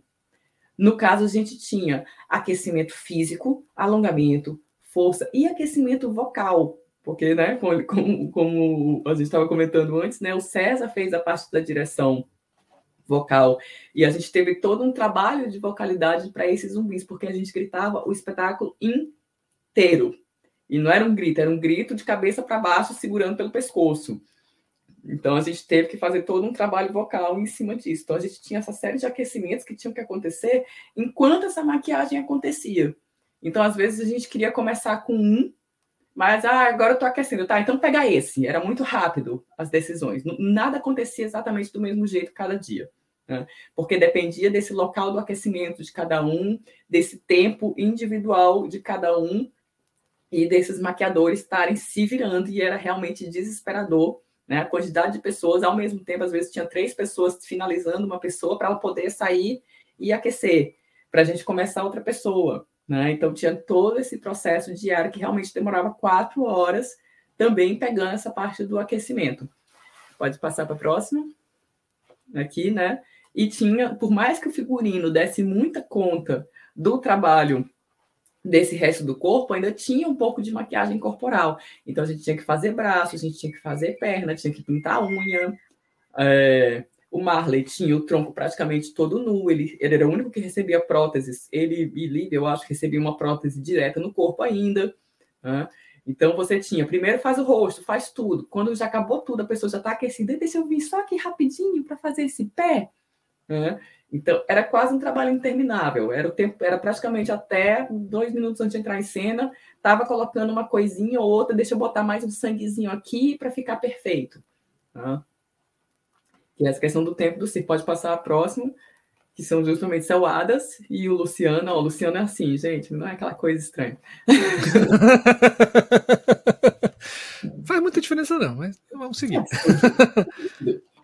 E o Adas, depois vou falar um pouquinho mais especificamente da maquiagem do Adas, que é outra maquiagem completamente separada e afastada da maquiagem dos zumbis. Né?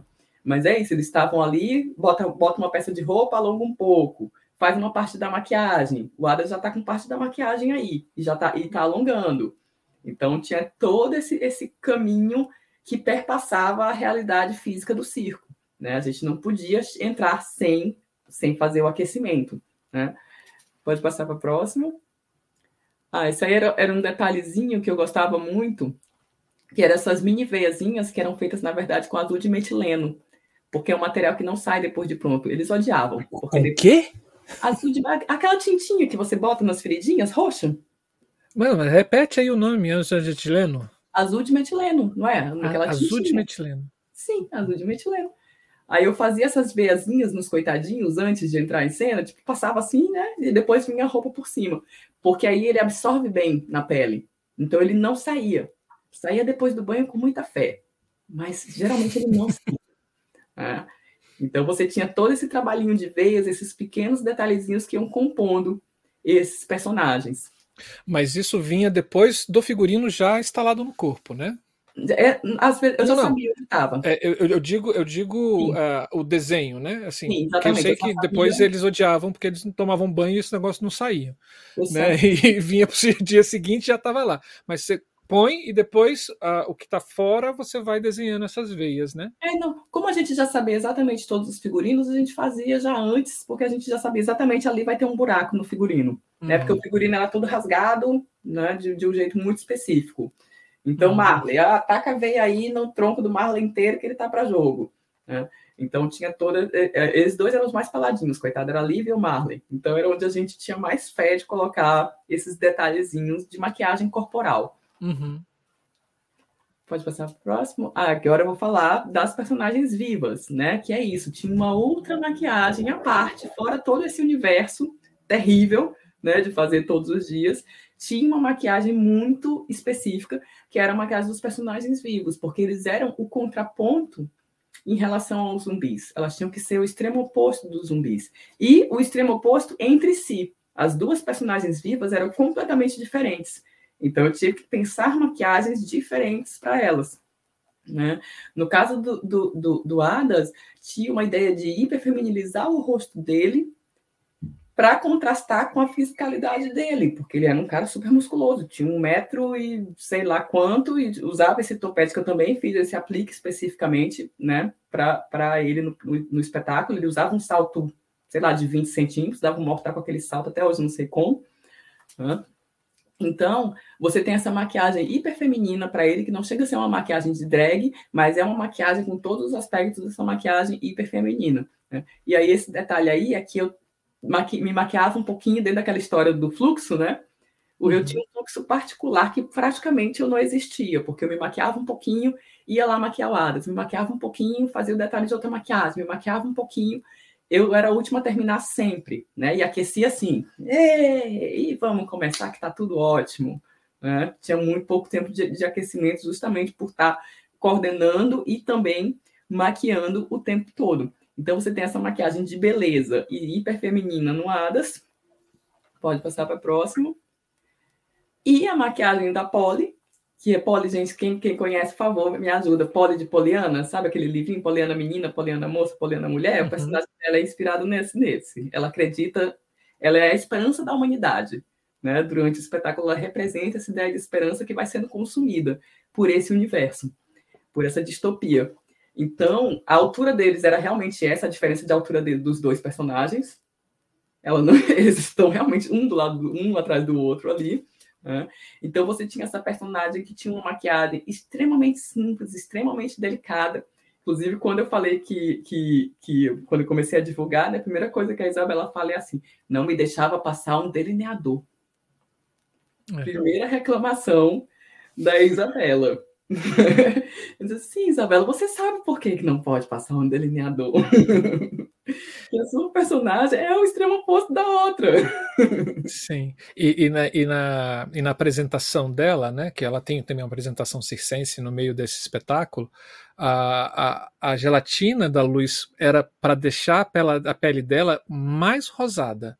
Que é uma gelatina que você usa para maquiagens mesmo, para fotografias de maquiagem, que tem na Li. E, e, e, ela tinha essa coisa mais corada, mais rosada, diferente dos outros que a gente vinha de destruindo um pouco. Exatamente. Então era, era muito diferente, assim, as duas maquiagens, elas eram completamente vivas, não? só que com expressões diferentes de, de, dessa vida. Né? Tinha esse personagem que era uma personagem totalmente andrógena e tinha essa menininha, quanto mais delicadinha fosse, quanto mais simples, com o mínimo de maquiagem possível, né? Desespero para um, e ela e ela é uma super maquiadora também. Também maquia muito bem ela ficava assim como é divertida a minha maquiagem. Só sofrência né? E aí tinha essa diferenciação. Pode passar para a próxima que eu acho que o exemplo fica bem claro Ops. Né? essa aqui que é justamente os zumbis. Isso já é a cena final né? Os zumbis, completamente já na versão 100% zumbis, com sangue para todo lado, destruídos. E a Pan, maravilhosa e, e andrógena, e a Bela. Né? Então, eram essas três imagens visuais que você tinha no espetáculo, com essa predominância desses zumbis, desses seres que dominavam todo o espaço também pela quantidade. Você tem mais personagens mortos do que personagens vivos né? durante o espetáculo. Aqui é só a fichinha e essa, e essa foto linda, que é a cena final, né? Que é uma coreografia final. Mas o Marcelo já falou, e aí eu vou ter algumas fotos, outras fotos da cena decorrente. Gente, essa abertura é negativa, gente. Hum. É, cada vez que ela se mexia nesse negócio, no dia seguinte ela aparecia com um roxo do tamanho de, uma, de um limão no corpo que a corrente fazia.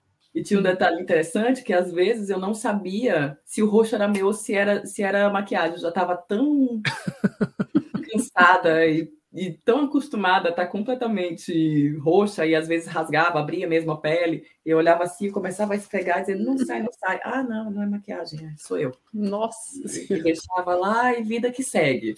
É. Aqui um detalhe do Marley, dá para ver o dentinho dele erradinho, a lente dele também é diferente, a ferida, cada um deles tinha uma ferida muito específica. Aqui é a cena de apresentação do, dos zumbis. Com a panda para ver um pouco dessas movimentações, a diferença da, da figura dela para a figura dos zumbis. Uhum. Só para a gente ver, eu peguei fotos que traziam um pouco desse geral, mas que traziam muito essa referência do detalhe. Aí é o detalhe da unha, né? Hum. Dessa unha carcomida, dessa unha cheia de sujeira, com essa referência desse zumbi. Aqui é a cena do trapézio, né? Que é isso, as nossas movimentações elas eram muito físicas, então tudo nosso tinha que ser muito grudado. A gente não tinha nenhuma prótese, nenhuma parte do nosso corpo, diferente de outros personagens, porque para a gente era impossível por conta desse número de trapézio. Aqui é a cena do zumbi segurança, que faltou dizer só um detalhe, né, que você falou no começo, que esses zumbis são vendidos, né? Então a maioria das cenas são ah, cenas é são, são apresentações espetaculares, mas também são cenas de venda desses zumbis. Então essa é a venda do Marley, que é o zumbi segurança, que você vai, vai usar um zumbi para impedir que os zumbis te comam. Né? A minha era uma empregada doméstica que também fazia favores sexuais, então a cena dela era um stripper. Cada um desses zumbis tem uma função nesse, nesse submundo de empregos precários. Cada um deles vai ser absorvido por um mercado diferente. Né? Então, só para provar que era uma comédia, isso é uma cena musical, né? tinham vários momentos musicais, né? principalmente Adas e Bela cantam super bem, então os dois fazem duetos, os dois fazem duetos durante o espetáculo. Essa é uma dessas cenas, né? que é a apresentação do zumbi. Aqui antes da, da minha apresentação, só também para mostrar os detalhes de feridas que eu tinha na lateral, né? Do corpo. Uhum. Era justamente esse momento onde ele ia falar dessa zumbi que, que estava ali para fazer trabalho de casa, porque ele conseguia controlar ela a esse ponto, mas que ela era sua, o corpo dela era objetificado ao nível que você podia fazer o que você quisesse com ela. Aqui outras duas cenas, ali a luz que o Marcelo estava falando, né? Na Bela, que era uma cena onde o Marley passava, tentava a todo custo é, atacar a Isabela, ela ficava ali em cima e ele passava a cena inteira tentando chegar lá para atacar ela. Quando ela ficava ali em cima, desesperada, perdia o sapato, era super divertido. E aqui a cena da Lívia no plástico, né, que é outro elemento, uma das coisas que a gente tentou fazer foi utilizar elementos circenses não convencionais. Né? Então, esse plástico tem toda uma ligação com essa estética do terror, tanto plástico quanto a corrente, né? Se você pensa naquele plástico da, do açougue, do filme de terror antigo, né? Então a gente traz bastante essas referências para esse universo. E aqui a cena final, uma cena mais coreografada, com a Isabela, é um momento onde ela é atacada, que é finalmente ela deixa de deixa esse universo lúdico dela, essa, essa ideia dela, ela vai ser finalmente absorvida por esse mundo, né?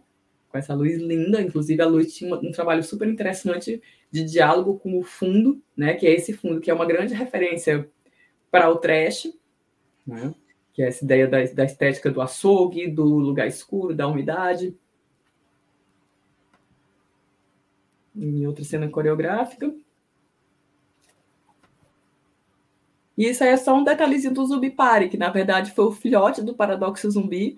A gente fez um número sem tanta parte textual ou dramatúrgica, basicamente só com a apresentação dos números, era outra pan que fazia, era outra pessoa, era, era a Julia Gundestino que fazia o plástico, o Adas fazia o personagem que depois virou o personagem do Marley, né, o personagem das cordas. Então, esse foi um primeiro exercício disso tudo, onde eu já tinha toda essa ideia dos figurinos e da maioria das coisas já foram prontas, e depois eu só adaptei para o paradoxo. E é isso, acho que no geral é, é, era isso mesmo, quis trazer bastante essa questão do, do detalhe, né, de como funciona, de como funciona, é, esse passo a passo mesmo de como foi pensar essa maquiagem e como foi a execução e como era o dia a dia dessa maquiagem enquanto a gente apresentava o espetáculo. Sim. É. Eu estou sem palavras. Isso aqui dá trazer para cá doutores, né, cara? Assim, é uma aula, é uma defesa de tese para um processo de criação. Que maravilha. Cíntia, como é que é essa questão? Assim, você nos falou quantas horas de maquiagem? Era quatro? Quatro, quatro. quatro uhum. horas. Chegavam quatro horas antes do espetáculo e começavam, né? Juntamente com, esse, com essa equipe toda. Como é que é, é essa relação do é, personagem, corpo e maquiagem? Como é que foi isso para você é, nesse paradoxo zumbi? Eu pergunto assim, é, que personagem é esse que você que está sendo criado ali? Porque cada zumbi tinha sua história, né? É, a relação desse corpo, não somente esse corpo que vai ser é, esse ser sense, mas esse corpo que vai ser trabalhado com as maquiagens e, e o pensamento da maquiagem para esse para essa relação de corpo e personagem. Olha, a principal diferenciação de, de, maquiagem para os personagens, ela estava mais ligada principalmente, eu acho que a grande diferenciação que eu percebo, porque é isso, em termos estruturais, o rosto, o rosto dos zumbis era a, o mais próximo possível do rosto da pessoa, né? Eu não fazia, eu trabalhava os zumbis numa aproximação assim, se essa pessoa com esse rosto fosse um zumbi com esse nível de morte, seria assim né? Uhum. Então não, não, teve um trabalho específico nessa questão da personalidade de cada zumbi, né? Apesar do detalhe curioso que cada um desses zumbis de alguma forma representava um desses seres que deixa, que abandona a sua existência, que deixa de existir, né? A história geral tem outra coisa que, que eu ainda não falei, que na verdade quem cria essa praga zumbi é a empresa Monsanto, né? é verdade. Ah, vocês não sabem, gente, Monsanto é, a, é uma empresa que intoxica os alimentos que você come. Sim. Não pesquisem sobre ela. Sobre ela é aterrador. Eu comecei a pesquisar sobre ela para o espetáculo e era muito estranho, porque todos os sites que falavam mal dela, no dia seguinte que eu entrava no site, o site já tinha caído era mesmo assustador. Eu comecei a pesquisar essa empresa e desisti. Disse assim, não, vou botar outro nome, que é para é não ter aproximação, que eu estou assustada. Eles são bem estranhos mesmo. E aí esse, eles, eles criam esse veneno e criam a cura. Então, eles são os responsáveis por toda a confusão. E o espetáculo acontece, né? Inclusive, é um prelúdio do que a gente está vivendo hoje em dia, com essa história da Amazon, que agora tem um, tem um, tem, é, apresenta filmes e apresenta essa questão do entretenimento. Então, esse momento dessa empresa é como se fosse o local dela de apresentação. Tá? Então, a Pano, na verdade, ela era uma cientista no início e depois ela é corrompida e vira essa apresentadora desses zumbis. E aí, outra coisa engraçada é que cada um desses zumbis, na verdade, todos eles eram funcionários dessa empresa. Né? Todos eles trabalhavam nessa empresa e pouco a pouco vão sendo consumidos por essa empresa. Então, a minha personagem, por exemplo, ela era, ela era, uma secretária, ela vai lá procurando uma vaga de emprego como secretária, né? mas por conta da cor de pele dela, do tamanho dela, eles decidem, ah, não, você vai ter outra função. E aí eles pegam essas, essas pessoas, né? O Marley era um cientista, cada um desses zumbis, eles têm uma pequena história que vai acontecendo antes. Ela fica mais clara no texto, mas ela não é tão clara na visualidade deles, justamente por quê? Porque quem faz a, o figurino deles é a própria Pan. Ela é a dona dos seus corpos e deixa isso claro, tanto na criação dos figurinos, que exageram a questão física deles, quanto nos nomes, né? Porque uma das coisas que eu não abri mão, que todo mundo fala assim, mas por que, gente? Porque é tão legal. Porque os nomes dos personagens do, dos zumbis são nomes de desenhos animados. Então você tem o Spirit, você tem a Mulan, que sou eu, você tem a Ariel, Cada um deles é um personagem de desenho animado. E não tem nenhum motivo aparente, é só porque a Pan queria. Ela pode fazer o que ela quiser com eles, inclusive dar nomes de desenhos animados. Ela inventou eles, então não Sim. tem problema nenhum. Né? Então, esses personagens eles foram criados e pensados, principalmente o figurino, ele vai ser mais delimitado pela fisicalidade, não pela personalidade, porque são zumbis, mas a fisicalidade vai ser composta. Né? Então, eu tenho figurinos que são extremamente aderentes, por exemplo, a Lívia, né? Eu falei, ela é que tem menos roupa, né? Também pela questão da sexualização da personagem dela, porque uma das características é que as duas zubis fêmeas são vendidas como objetos de consumo sexual também, né? Sensual, e também pela aderência do, do equipamento. Ela precisa ter mais pele para aderir no plástico. Né? Então, uhum. toda essa questão do figurino, ela foi pensada via equipamento, né? Que tipo de movimentação essa pessoa vai ter. Então, por exemplo, o figurino do Luciano é um figurino um pouquinho mais aberto, porque ele tinha muita movimentação. A roupa dele acabou indo para o Pedro, que era o ex-amante da Pan. E aí ele tenta terminar com ela, ela transforma ele em zumbi. Né? A história dele é essa. Ele era Normal. o ela vai virar zumbi. Então ele é o que tem o figurino um pouco mais humanizado, porque ela sente algum carinho por ele. Então ele é o que usa uma roupa mais próxima do cotidiano. Poderia ter sido até a roupa de um zumbi que só morre. Né? Os outros zumbis são mais espetacularizados. Hum. E aí, tanto que o zumbi do Marley, ele praticamente só tem braço, não tem nada aqui nessa região. Então, cada um deles foi pensado em relação à fiscalidade. Por exemplo, o meu figurino, ele é um figurino que acentua volume de peito e volume de bunda. Tipo, a, a, o primeiro foco do figurino, do pensamento do figurino foi como acentuar isso, porque é isso que está sendo vendido por essa personagem, é isso que está sendo vendido para essa personagem. Então, no uhum. final das contas, tudo foi pensado nesse sentido. E aí, outra característica que as duas fêmeas, as duas zumbis fêmeas têm, é uma maquiagem social por cima, que é muito estranho. A gente usava cílio postiço, usava, usava um delineador, como se você viu ali naquela foto, a Lívia está colocando cílio postiço numa calma absurda. Né? todo zumbi tem o cílio postiço, né? Mas as zumbis fêmeas, como estavam lá representando essa ideia, o que acontece com as mulheres fora desse universo distópico também, né? Elas são vendidas e pensadas através da sua aparência. Então, mais nesse sentido, era muito ligado a cada aparelho, né? Uhum. A cada aparelho e a movimentação. Foi o principal recurso. Aí, por exemplo, o figurino da Ariel era um. Agora eu estou falando bastante de figurino, né?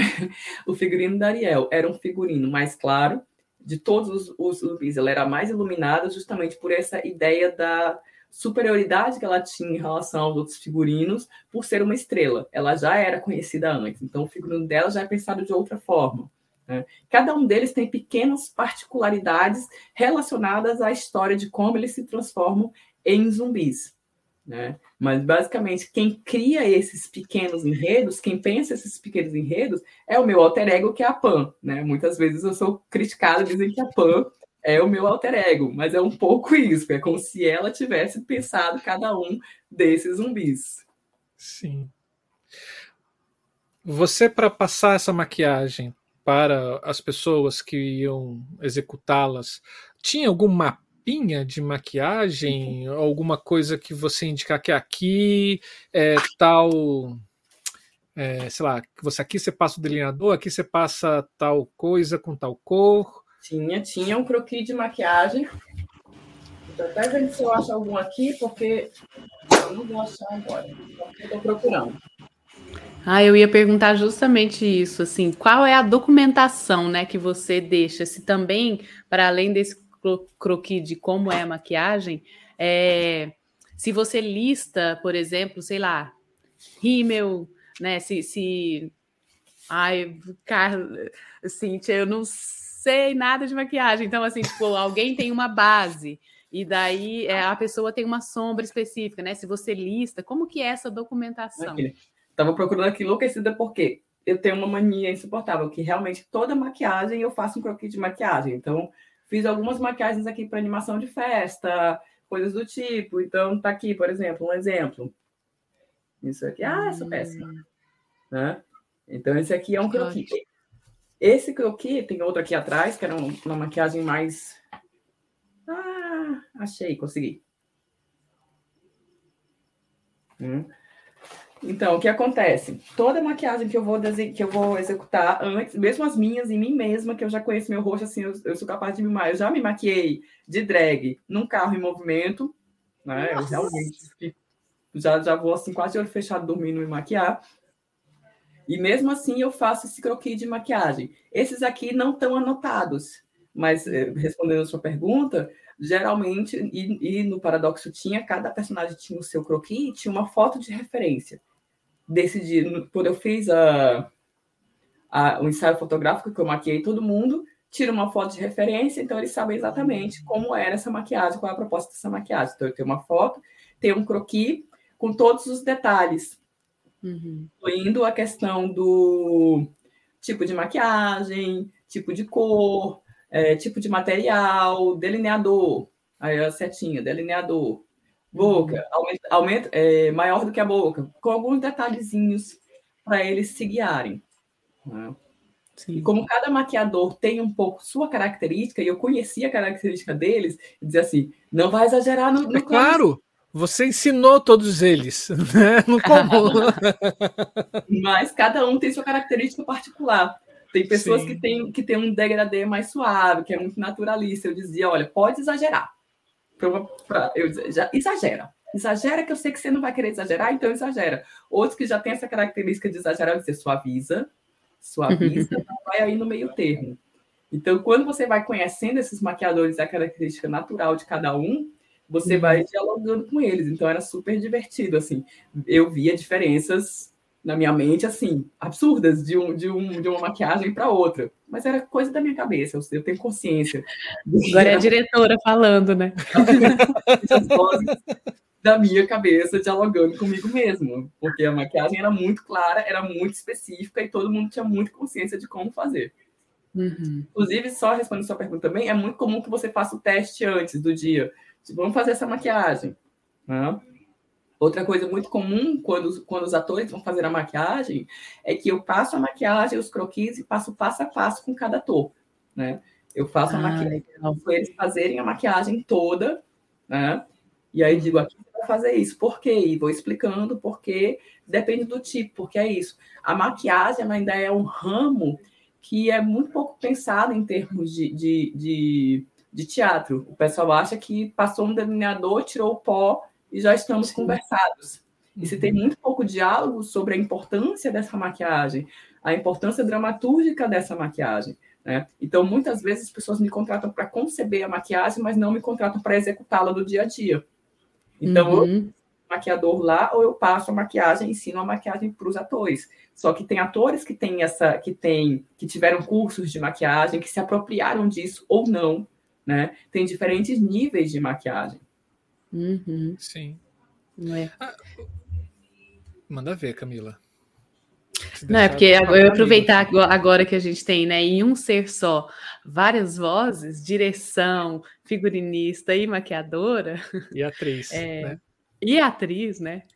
É, como é que foi esse diálogo com a iluminação? Porque é, é isso, é uma maquiagem extremamente específica que tem, né, essa questão de luz, áreas iluminadas, áreas sombreadas, a pessoa que entende bastante, né, e, e essa questão da cor do, do, desses zumbis, porque eu vi que pela fotografia algumas peles elas pareciam mortas mesmo, assim, gelada, né, cinza.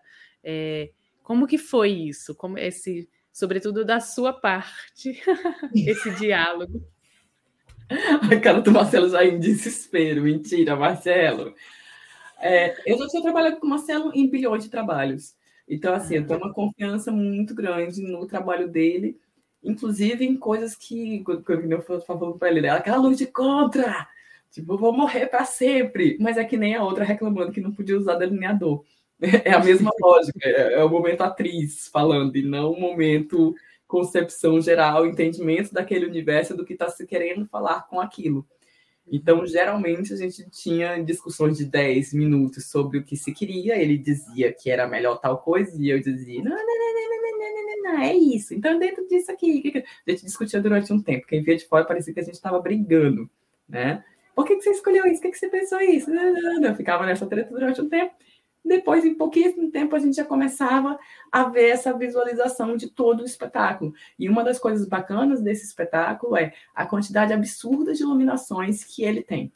Né, de uhum. espaços diferentes e estágios diferentes, né? Você tem um espaço que consegue ser neutralizado esse fundo, às vezes ele neutralizava esse fundo, às vezes ele acentuava esse fundo dessa cenografia você tem contrastes muito grandes, você tem criações de volumes que ajudam muito na maquiagem. Então, ele realmente pensa todo o trabalho de iluminação no que eu estou querendo focar no que eu estou querendo evidenciar em cena. E isso é um diálogo muito, muito importante. Então, assim, eu tenho uma confiança enorme nele. Tipo assim, não gosto de rosa. A, a, a atriz pensando, não gosto de rosa. Lá vai ele botar aquele rostinho, aquele azulzinho fazendo contraste. Eu digo assim, eu sei que vai dar certo, mas não gosto de rosa. E é ignorável, entendeu?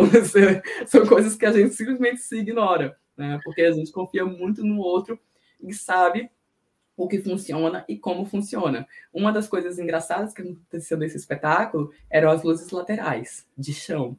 Né? Eu nunca vou me esquecer da, da, briga eterna com essas luzes laterais de chão. Não que não fossem perfeitas para o espetáculo, é porque os atores batiam nelas mesmo. E era uma uhum. Constante e uma desafinação eterna dessas luzes laterais. Todo dia eu ficava assim, gente, pelo amor de Deus, as luzes. Olha, não vamos dizer, a luz, gente. Que rola para o lado, só rola para o lado, não tem necessidade de bater. E aí, quando eles batiam na luz, já tinha a Bela, né? Que ela já, já, já era mais espertinha assim, era, podia se mexer, né? Então ela já ia lá, consertava o refletor e ficava toda preocupada e toda hora olhava se os refletores estavam no lugar, mas porque essa tridimensionalidade era fundamental para esse espetáculo. Então era uma uhum. necessidade absoluta desse espetáculo que existissem essas luzes laterais. Uhum. Vou falar, vai, Marcelo. Você, assim, você tem um conjunto é, extremamente visual de figurino. Você tem uma maquiagem que ela é, precisa ter a sensação de claro e escuro para que haja deformação do corpo, né? É, você tem um figurino que tem detalhes né, que dialogam com a característica do personagem ou com a história que esse personagem está trazendo. Se você não tem uma luz é, de confiança, eu não estou falando desse espetáculo assim, né? Estou falando de mim, da relação com, com Cintia Carla, mas se você não tem um profissional é, gabaritado para que haja esse diálogo, você estraga tudo. Você põe a luz errada, você angula essa luz errada, você coloca uma intensidade errada. E, e, e eu não vou falar, não vou entrar, eu não vou ser puritano de falar assim, ah, não existe erro. Não, vai ser errado mesmo.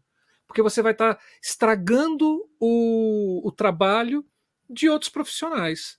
Né? Assim, é, e, e isso, isso, isso é fundamental ter, ter, ter essas parcerias, né? ter essa confiança, né? Assim, eu só tenho a agradecer. Marcelo, temos uma pergunta para você. Mas é a Cíntia. É a Cíntia. Mas nós temos uma pergunta para você. Ó, o Pedro está aqui falando. Marcelo, você fez na usina, Funarte e Pé Direito. Onde funcionou melhor e por quê? Pé direito. Porque o Zine Funarte eu nem lembro como foi. é verdade! Eu não lembro como foi na usina e como foi no, na, na Funarte. Eu não lembro. Aqui eu tô surpreso que a gente apresentou lá. Mas porque assim, o espetáculo foi criado para. É, é, não, não, no pé direito. No pé, pé direito é uma loja que era uma serralheria, que o Pedro, doido do jeito que ele é, ele resolveu alugar essa loja e transformar num teatro numa cidade próxima, numa, cidade, numa região administrativa próxima aqui ao, ao plano piloto. É, então, assim, não é um teatro, é um local que resolveu ter palco, arquibancada, um, um retângulo. Então tudo foi pensado para lá. E, e eu acho que o impacto da execução toda acabou se dando lá. Né? É assim, não tem como é, de, de outros. É, a adaptação para os outros lugares não traria a imersão que o espetáculo tem dentro do pé direito. Porque o pé direito também ele tem uma coisa meio claustrofóbica. Porque é um, é um galpão pequeno, fechado, onde você tem uma plateia espremida num palco, né? Assim, não tem para onde fugir. Se pegar fogo, todo mundo morre. é, né? Assim, quer mais zumbi do que isso? Então tem essa tem essa coisa assim. Se você vai para usina, vai para Funarte, são teatros, etc. É, não te dá uma uma, uma imersão no espetáculo, como era isso. Né? Olha, Camila, a gente já está começando a fazer um, uma prévia do que a gente vai querer fazer para o ano que vem, que é trazer aqui, em algum momento, a gente vai tentar, eu juro que a gente vai tentar, trazer Sim. vários criadores de um espetáculo. Trazer cenógrafo, figurino, é, é, alguém do cenário, alguém do figurino, alguém da iluminação, alguém da sonoplastia, alguém da maquiagem e a direção e, e, e, esses, e essas pessoas dialogarem sobre, o, sobre a criação do espetáculo. Né? Aí você fala, por que você vai chamar ator? Assim, porque ator já tem muito lugar de fala, né? que é, quando eu falo lugar de fala, não é essa coisa lá do lugar de fala lá que tem é, nos movimentos identitários. Mas eles falam demais e eles têm muitos lugares para falar. Eles são chamados para falar. E, e, a gente das técnicas, a gente está abrindo nosso espaço. Então deixa a gente falar um pouco mais, né? Aguardem, aguardem, pessoas, aguardem. A gente só tá, tem que achar a peça e as pessoas disponíveis. Ô, Cíntia, eu que não te conhecia, estou encantada com a sua pessoa e com este trabalho especificamente, né? Eu vi fotos antes da nossa conversa, sempre faço uma pesquisa ali para ver sobre o que, que a gente vai falar e fiquei maravilhada com as fotos que eu consegui ver, né? E agora te ouvindo, eu entendo quando o Marcelo falou, você vai ver quem é ela, você vai ver que maravilhosa. Eu falei, ah, tá, agora eu entendo. Parabéns, parabéns por esse trabalho e por a profissional que você é, sabe? Eu gostaria de ter um, tido uma professora como você nessa área especificamente de maquiagem e figurino, que são duas áreas que eu realmente, assim, se for para me aventurar, iluminação e cenografia figurino e maquiagem, eu fico assim, bem quietinha, só escutando e trocando, sabe? Então, parabéns para você, parabéns, parabéns por ser uma nova doutora, né? Agora, recém-doutora, aliás. Yeah! Parabéns por essa conquista e muito, muito obrigada por você vir falar aqui, compartilhar esse trabalho lindo, maravilhoso com a gente. Cíntia Carla, quando a gente quando eu te conheci, na verdade você no teatro do, lá no Ducina, fazendo um espetáculo dos Guimarães, que você estava sentada numa. Acho que era num trapézio, num balanço, né? Que era num balanço, numa lateral. E eu fui te iluminar e você me fez uma pergunta e eu te dei uma patada. Que resposta foi essa, Cintia Carla? Você sabe, você lembra. Porque você já jogou isso na minha cara várias vezes. A gente conhecia muito antes. Sim. Da UNB. Mas assim, trabalhando foi a primeira vez é porque Marcelo vai me iluminar. Eu ficava 15 minutos no trapézio. 15 minutos no trapézio, no começo do espetáculo. E Parado. Marcelo vai me iluminar. E eu digo assim, Marcelo. É, era assim que eu ficava, era. Era. Fazendo vários movimentos no trapézio. E Marcelo vai me iluminar e digo assim, acho que era um contra. Ele sempre teve essa coisa, assim, na dúvida, ele coloca contra em mim. Assim, não estou fazendo nada, eu estou passando nada contra. Bota um contra na Cíntia. E eu abri assim, Marcelo, você botou um quando você virou assim, você tem uma luz natural. E eu é, olhei assim. Porque ela queria aparecer e não era para aparecer. E eu estava escurecendo ela, deixava só o contorno. Mas é isso. E eu acho engraçado esse local, porque alguma coisa na minha mente consegue dividir muito fracionalmente, racionalmente, esse local do ator. Porque o ator não aceita muito bem a cenógrafa e a figurinista dizem: olha, faz sentido e vai ser bom. Mas o ator sempre fica, mas e, e eu? Eu vou anotar isso, eu vou anotar isso, eu vou fazer um quadro disso. o outro espetáculo, que era Por Tempo Perdido. Você estava, Marcelo, Por Tempo Perdido? Não. Não. E, e, era um espetáculo onde eram todos bonecos e era tudo mágico. E eu fazia, eu, eu faz, não fiz figurino, fiz a maquiagem desse espetáculo. Então eram 30 atores, era uma confusão fazer essa maquiagem. Eu estava sozinha, eu tive que passar a maquiagem para os atores. E a minha personagem era a empregada doméstica da casa, eu passava um batom vermelho.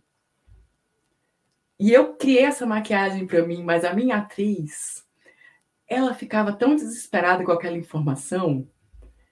Ela ficava assim, por que eu? Porque eu não posso ser a fadinha? Olha ali a bonequinha de pano, gente, coisa mais linda. E eu passando esse batom. Então, assim, tem uma divisão muito estranha na minha mente com, com, com essas áreas. É. Bom, por que, que eu perguntei? Por que, que eu quis me relembrar. Para mim era uma coisa mais mal criada, mas era uma coisa assim de, ah, não me enche o saco, fica aí no seu balanço, deixa eu acabar de fazer meu, meu trabalho aqui, assim. Possível, mas, mas, mais ou menos, né? Você é um docinho, Marcelo. Você nunca eu... daria uma resposta mal criada.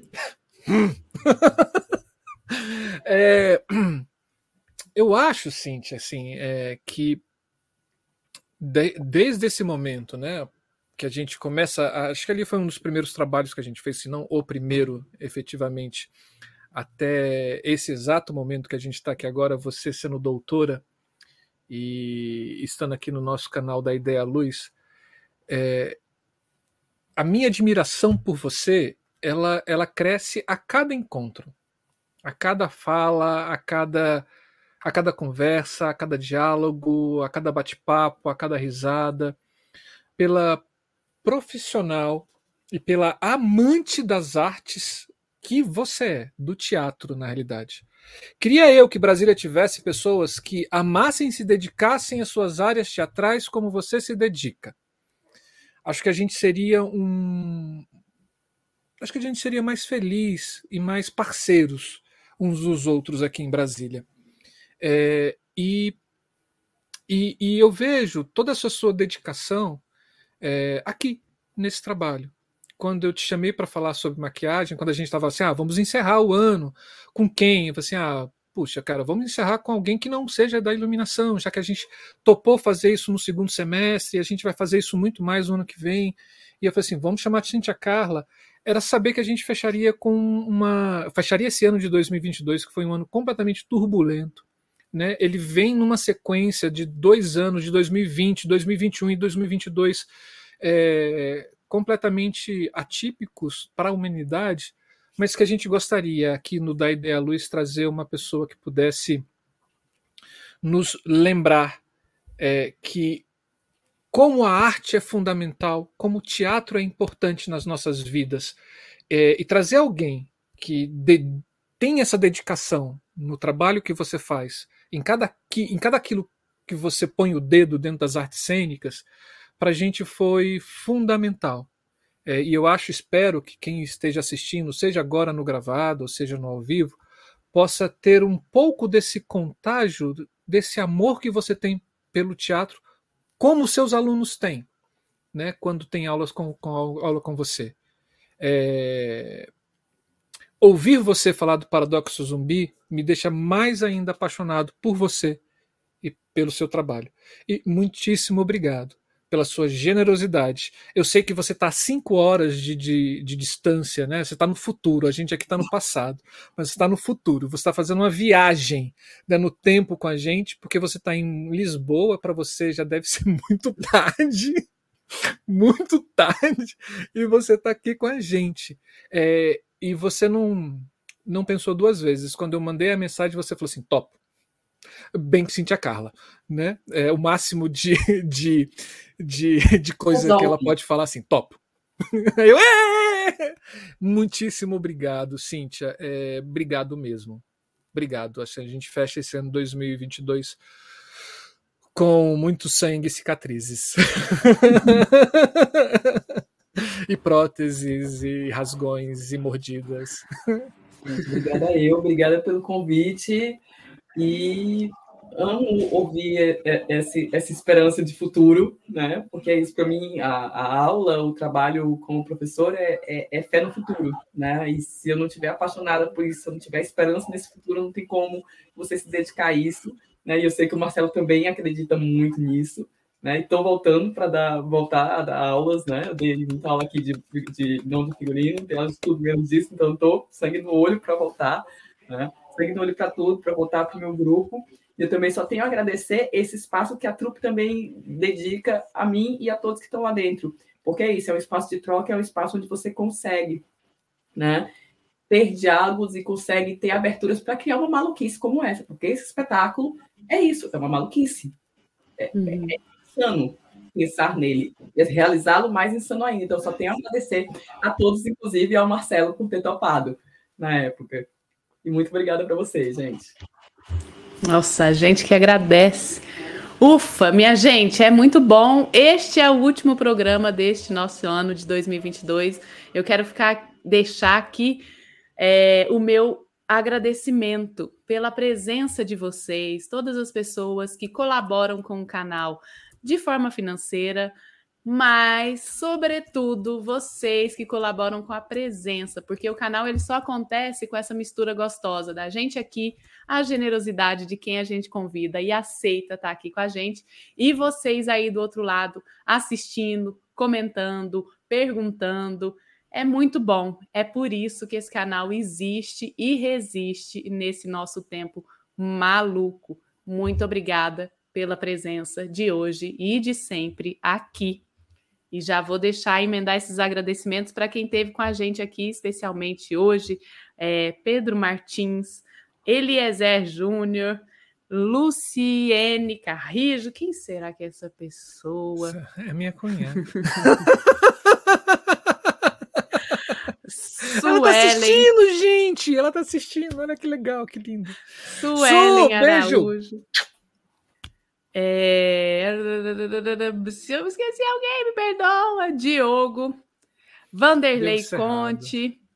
Eu acho que eu consegui falar todo mundo. Muito obrigada pela presença de vocês. E, gente, ó, seguir o canal, a gente tem rede social, Instagram, Facebook, e estamos também nos, nas plataformas agregadoras de podcast, é só dar ideia à luz.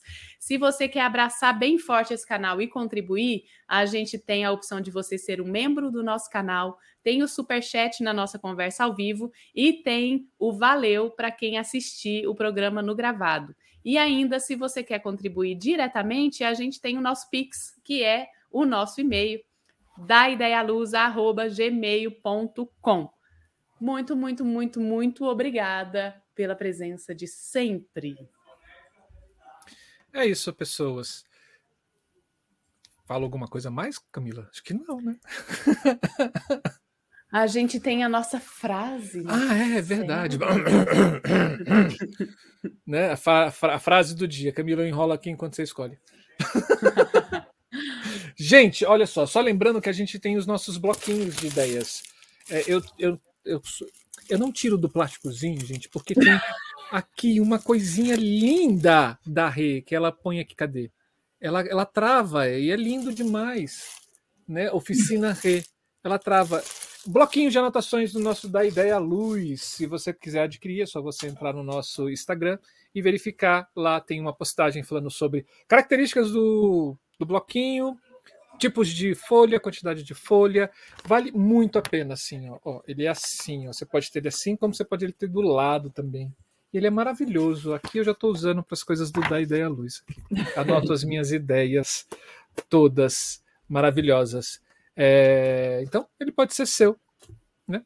Muito pequenininho e você vai ajudar o Da Ideia Luz a chegar a seguir com esse canal e, e vai ter um pouquinho dele na sua casa. Não, Temos Eliezer. Mas o Eliezer está perguntando se hoje não temos curto-circuito. Eliezer, deixa eu te contar a verdade, assim, não temos. Porque o que, que, eu vou perguntar para a Cíntia Carla? Capture Swig ou Folha 4? a gente não tem as perguntas, Eliezer. Eu ah, deixa eu deixar um chamado então aqui, gente. Ajude a gente, vocês que são dessas áreas de figurino, de cenografia, de maquiagem, ajude a gente a elaborar o curto-circuito específico para essa área.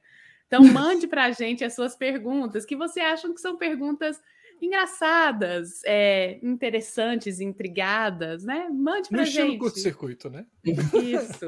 no estilo curto-circuito. Cíntia, só para você... É, curto-circuito é uma brincadeira que a gente faz, que a gente fala para o nosso convidado 10 perguntas, e a pessoa tem que responder rápido, e a primeira coisa que vem na cabeça, e são coisas ligadas na área da iluminação, a gente faz isso, tem umas sacanagens em cima, né, nesse negócio. Mas aí, quando acabar aqui, você vai ajudar a gente a fazer da maquiagem. Sim. a gente já tem de cenografia. É cenografia? É, né? É de figurino. A gente tem algumas de figurino. De figurino. É. De figurino, a gente tem de figurino. É, mas vamos lá, a gente vai chegar, a gente vai estar no que vem com todos os outros curtos-circuitos. Sim. Então vamos lá, minha gente, ó, para finalizar esse ano e homenagear essa pessoa maravilhosa que está aqui com a gente. A frase de hoje e esse ano de 2022 são frases de pessoas que já estiveram aqui no nosso canal com a gente. E a frase de hoje é a seguinte: Cenografia, maquiagem, iluminação e figurino são elementos ativos no processo das estruturas criativas. E essa frase é da nossa queridíssima Cíntia Carva, no programa Debate, em que ela esteve presente. Sim. Né, Cíntia? Adoro quando eu falo sério. ah, gente, uh, aqui estão falando assim, Cíntia, a Luciane Carrijo falou assim, Cíntia, amei sua presença. E o Pedro Martins está falando assim, vocês arrasam. Tirando a Sueli, que fala que ama a gente. Né? eu, já, eu já botei ela aqui assim, amo vocês. Ah, eu não vou achar, eu não vou achar. Então ela fala, ah, aqui, amo vocês. Muito bem. É isso, pessoas. Fechamos aqui é... Ah lá, não dá para acabar, né? Quando tem, quando não tem, quando tem elogio, a gente vai, vai levando. Porque aí depois a gente corta e leva para patrocinador, né? Ver se o patrocinador acredita na gente. é isso, pessoas. Assim encerramos o nosso ano de 2022. É, que o próximo ano para vocês possam ser um ano de realizações, um ano menos sombrio do que foram esses últimos quatro, que a gente possa começar efetivamente com uma perspectiva de futuro melhor, né? É, como diz o Eliezer Júnior, que felicidades venham no ano de 2023. Esse é o nosso desejo para vocês. Um ano com muita luz, com muita criação, com muita pesquisa, com muitos debates, tudo isso nas nossas áreas da cultura, porque tentaram matar a gente, acabar com a nossa existência, mas não conseguiram. A arte e a cultura persiste nesse Brasilzão. Então, nos vemos em janeiro. Janeiro a gente está voltando, janeiro de 2023 a gente está voltando com o nosso programa de férias. Fiquem ligados, porque a gente vai falar sobre é, três estados. A gente vai falar sobre o, qual o trabalho, de, o trabalho de iluminação no Maranhão, é, no Rio de Janeiro e, Camila? Amazônia. E no Amazonas. Amazonas. No Amazonas, é isso. Então fiquem ligados. Em janeiro a gente está de volta. Beijo, queijo para todos vocês. Boas festas. Papai Noel de saco cheio para todo mundo. E muito, uma virada maravilhosa. Esse foi mais um da Ideia Luz Criação. Em especial com a nossa queridíssima Cíntia Carla. Beijo, queijo a todos vocês. Beijo, gente. Boas festas. Se cuidem. Tchau, tchau, tchau, tchau, tchau. Tchau, tchau. Tchau.